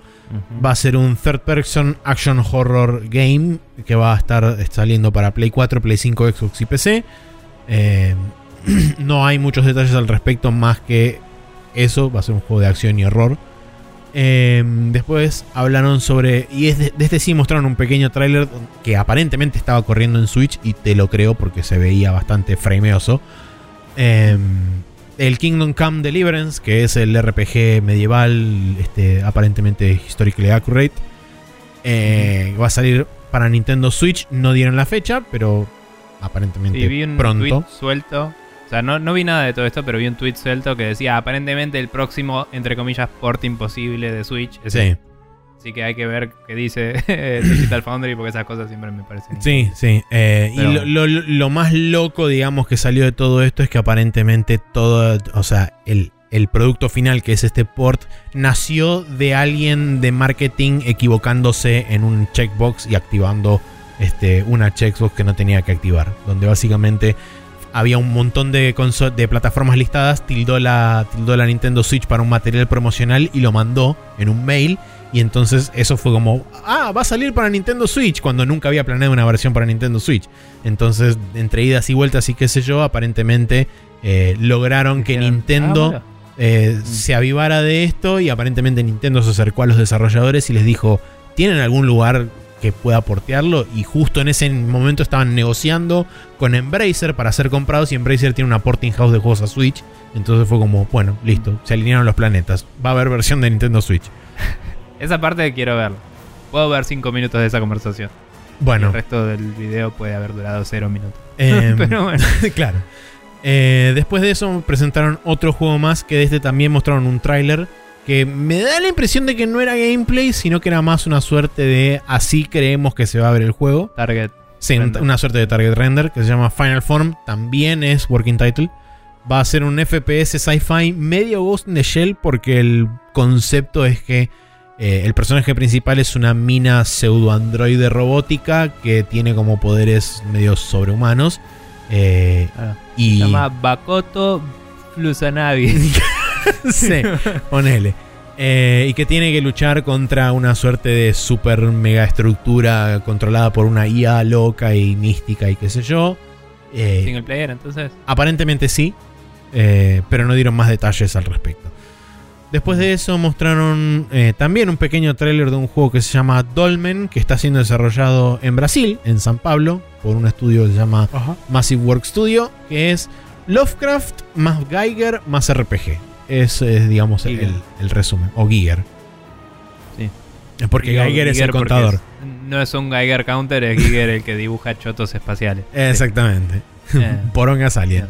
Eh, y esa es básicamente, esa es básicamente Ah. la, ¿Había trailer de esto también? Había un tráiler, creo que eran um, 30, 40 segundos también. No se veía súper increíble y también daba más la ¿Y impresión de es ser... isométrico? ¿Qué tipo de RPG estamos hablando? No, no mostraron gameplay, mostraron medio como un mood Ah, piece así loco. O sea que no, no sabemos. Ok. Eh, King's Bounty 2, eh, desarrollado por un 1C Entertainment, que creo que va a ser una suerte de MMO, porque decía que tenía con... No este, sé qué es el King's Bounty 1, sé que está en oferta en GOG, supongo que por los anuncios estos. Asumo. eh, pero. Eh, y decían que el, King Boun- el King's Bounty 1 era medio como el, el progenitor de un montón de juegos de diferente calibre. No me acuerdo ahora cuáles porque mencionaron un par. Eh, pero bueno, la cuestión es que está confirmado para salir el... pareciera. Pareciera que el King's Bounty es una especie de. em, Might and Magic. Heroes of Might and Mm. Magic. No sé si los viste alguna vez. Eso, eso dijo, que era el progenitor de los Heroes of Might and Magic. Ah, ¿es el, el original? ¿O O sea, los, chabones que hicieron los Heroes of Might and Magic aparentemente se inspiraron en ese juego. Porque el King's Bounty creo que es viejísimo, el 1. Tipo del Ok, puede ser. fines de los 80, una cosa así creo que es. Inter- ah, ahí está. Puse Original King's Bounty y ahora veo screenshots con un verde así VGA que me quema la córnea. Que sí, ahí está. Ahora tiene más sentido. Pero. Mira, 320 por 200, qué resolución, papá. Vamos. Los pibes. Ahí está, eso. ahí tenés. Esa la buena. Está bien. Este, pero bueno, Bueno, sí. está bien. Esos son juegos más bien estrategia por turnos y cuando los enemigos eh, colisionan. llegas al mismo casillero que los enemigos, tenés un combate medio Fire Emblem que se resuelve solo. Eh, y es en, en una Hex Grid, digamos. Bueno, En el, el King's. Bounty me parece, el King's Bounty 2 me parece que va de lo mismo. Entonces no es multiplayer, no. No este, es. Aparentemente quizá tenga un modo multiplayer porque mencionaba en alguna parte algo de online. Así que puede tener batallas multiplayer. Eso. Eh, como dije, va a salir el 24 de agosto de 2021 para PC, Switch, Xbox y Play 4. Después de eso mostraron, de este sí mostraron game, y de hecho solo mostraron gameplay, pésimamente editado, pero solo mostraron gameplay, este, de un juego que se llama Scars Above, que es básicamente un third person shooter medio alien que me recordó un poco también al Returnal, más que nada en estética, no tanto en gameplay y en movimiento. Eh, es un TPS más clasicón, eh, pero con esa onda y la estética del Returnal. Em, Aparentemente la, hay una, una- un grupo de, este- de ¿cómo se llama esto? de astronautas que viajan a una suerte de nave nodriza alienígena que aparece sorpresivamente en la órbita terrestre y cuando se suben pasa algo y se son teletransportados al planeta de origen de la nave y tienen que investigar el planeta y escaparse de alguna forma y juntar el resto del grupo. Eh, vos controlás a una minita que para nada se similariza en ningún tipo de forma a Ripley, este, pero etcétera. Eh, después de eso mostraron el Encased, que tampoco este, mostraron nada. No sino lo que mostraron. Era un, chabón hablando así, diciendo qué importante y qué bueno que estaba. Em, Y no se sabe qué es nada. no le di demasiada bola, así que... Estamos haciendo un juego que se llama así, ok. Bien. Sí, no, no, es que no le di demasiada bola.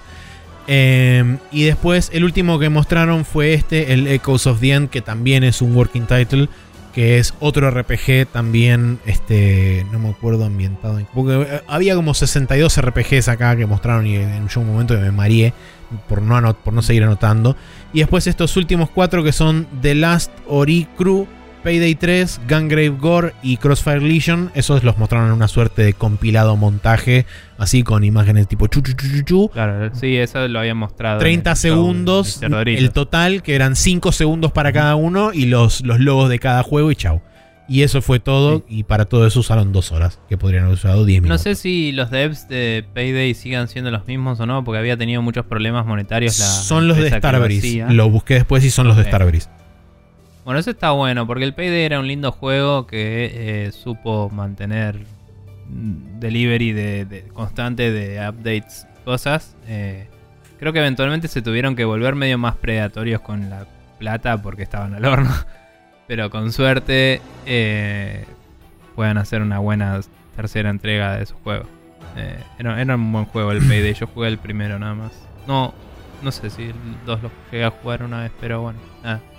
Em, bueno, ok. eh, después de chusmear algunos trailers de esto, no voy a ver el video entero porque ya me advertiste y te agradezco, pero, pero voy a ver qué, qué chusmeo de esto. A ver qué onda.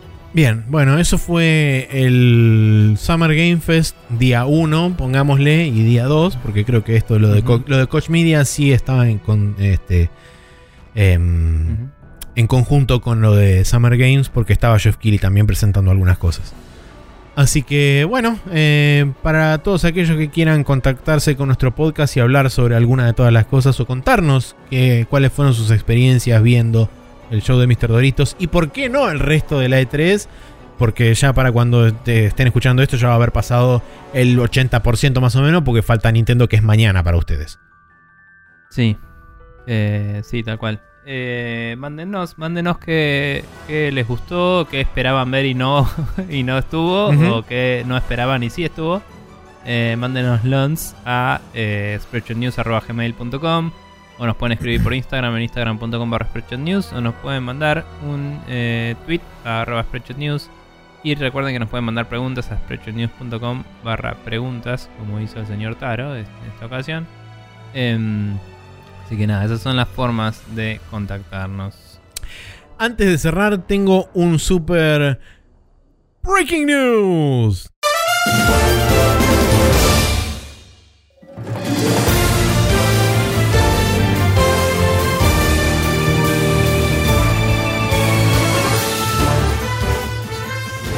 Nico del podcast Esponja, Esponja. Este, y también conocido este, oyente nuestro, acaba de pasar un tweet de Mr. Doritos himself diciendo: eh, Yo traté de Me pasé ser. a las talitas, no.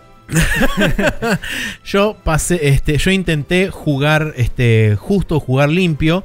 Los creadores deben estar, este, deben estar, eh, ¿cómo se llama esto? Eh, atentos. eh, excepto que tengan permiso. Menos mal que desde el Summer Game Fest tenemos tratos, eh, contratos directos con los publishers.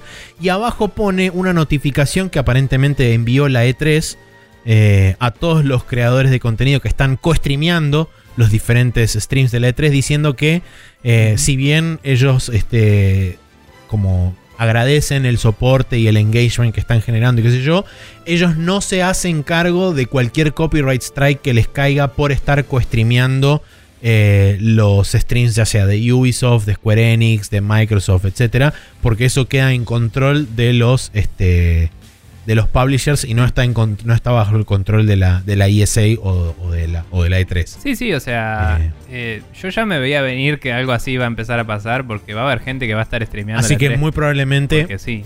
sí, muy probablemente empiecen a caer copyright strikes a lo pavo de, de gente. Así que no se asusten si su streamer favorito de repente hace ¡pum! Y se va. Y también pensá qué mensaje manda eso, ¿no? Porque se- vos decís que se lo mandó a la gente que está anotada como partner, eh, co-streamer de la E3. Sí, Entonces, ni siquiera se gastaron en asegurar esos, esos rights, esos derechos de streaming. Entonces Sí. es como, ¿para qué mierda existís? ¿Para qué mierda existís ESA barra E3? ¿Me entendés? No, no, o sea, si solo me dejas streamear legalmente las cosas que vos producís y lo que vos producís no es ninguna de las conferencias que me interesan ver, ni a mí ni a la gente que me sigue a mí, ¿para qué te voy a restreamear y anotarme con vos? Cualquiera. sí, es totalmente Eh, idiota. Yo cuando vi. Yo cuando vi el, que había gente diciendo que era un quilombo anotarse, cuando vi lo que vos me contabas de que los datos de la gente estaban publicados de forma re polémicas, todo era un quilombo, yo a la vez en mi cabeza pensaba, y esto va a terminar mal por copyright, o sea, es obvio, es obvio, porque en el momento en que denominan a alguien como co-streamer, significa que va a haber streamers no co que van a estar eh, streameando y van a perseguir a esos y van a caer otros en la bolsa de movida. Sí. Nada. Nada, sí, la, Eh, la inu- la inutilidad misma. Así que bien, Sí. bueno, ah, con Pero esa. me gusta cómo se, se denotan ellos mismos como, hola, soy un middleman que no sirve para un choto. Sí, Y es como, bueno, sí, tal cual. Pero bien, bueno, de esa forma entonces cerramos este capítulo de la Noe 3 con un poco de 3 mezclado en el medio y nos vamos a la última Sí. sección de este programa que es como casi siempre el Special Move.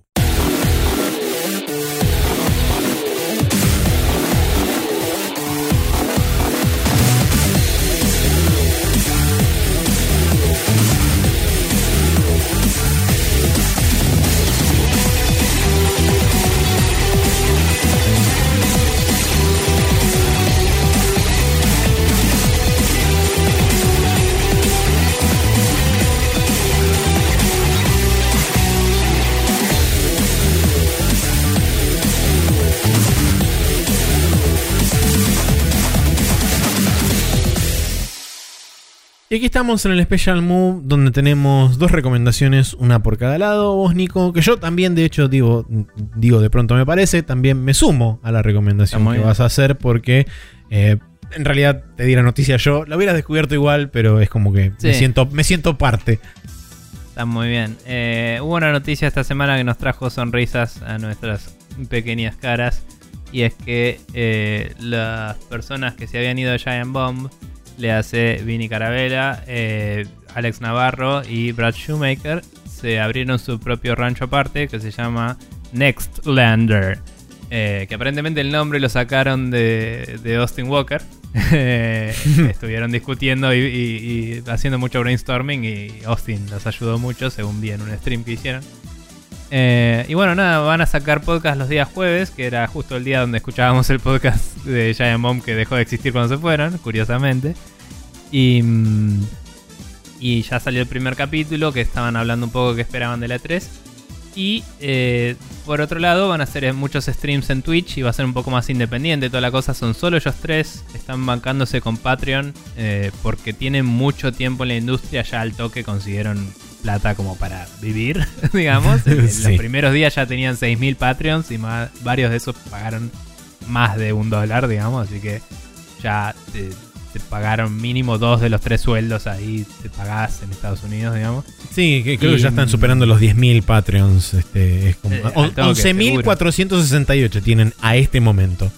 Claro, y, y con que varios de esos sean de 5 o de 10 dólares, porque habían puesto, creo que con 5 entrabas al Discord y todo eso, es como que te pagás los sueldos y podés comprar hardware, inclusive, o software. Y nada, entonces lo están haciendo súper a pulmón, tienen algunos problemas técnicos boludos y giladas, pero los tipos saben mucho de, producción. Em, quizás eh, no son de los que más saben de la historia de toda la industria y eso, como Jeff Gersman.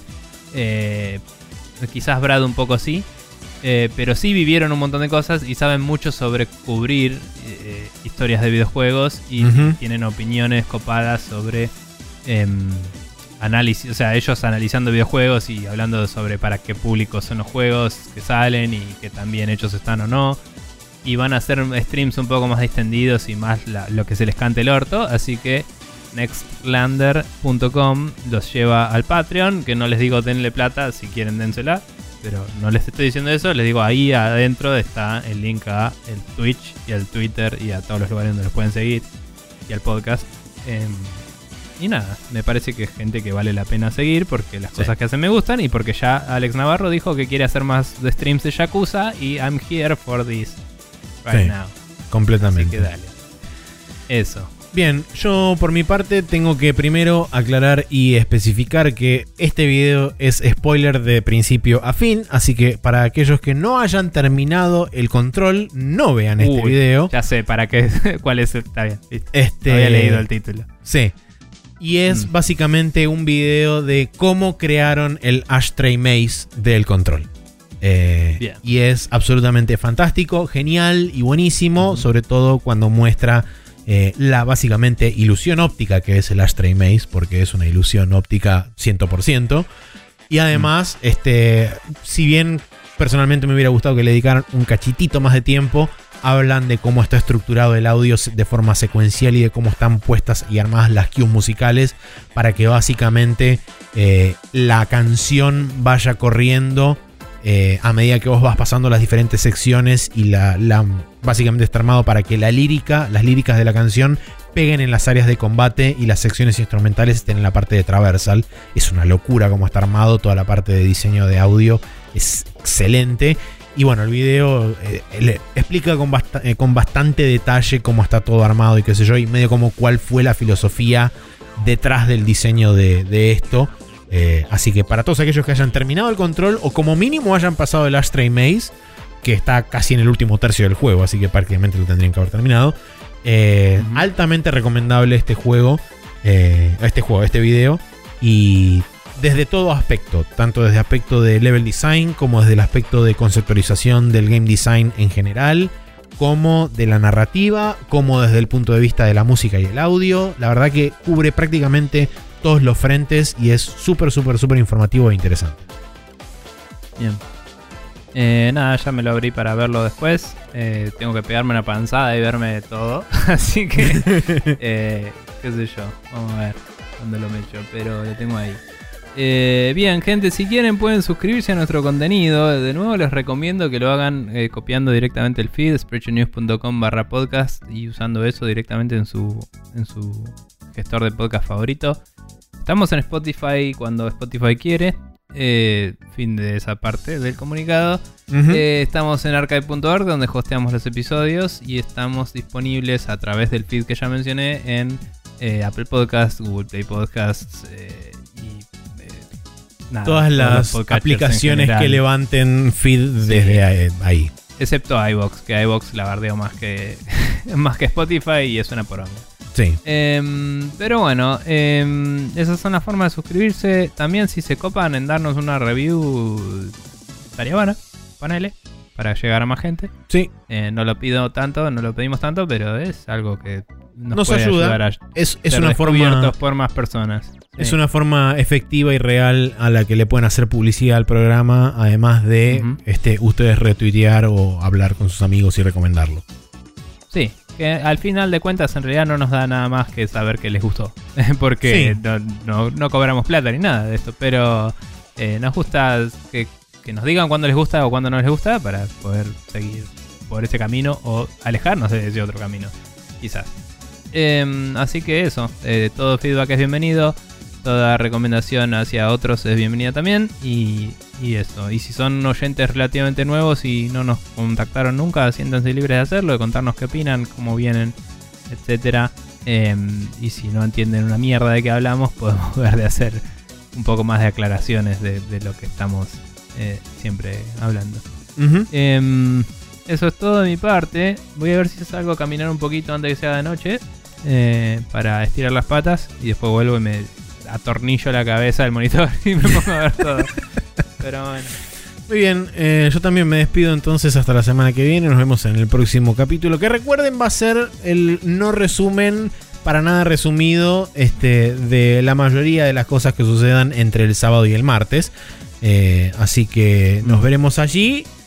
Nadie garantiza que no sea un podcast menor de 4 horas, así que quizás estemos acá sentados un rato largo. Este, no sé cómo vas a querer manejar eso. Sí. Este, pero lo hablamos durante la semana de última.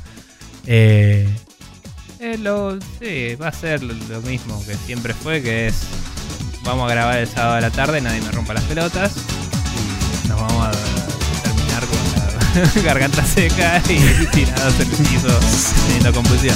más o menos. Bien, eh, nos vemos la semana que viene.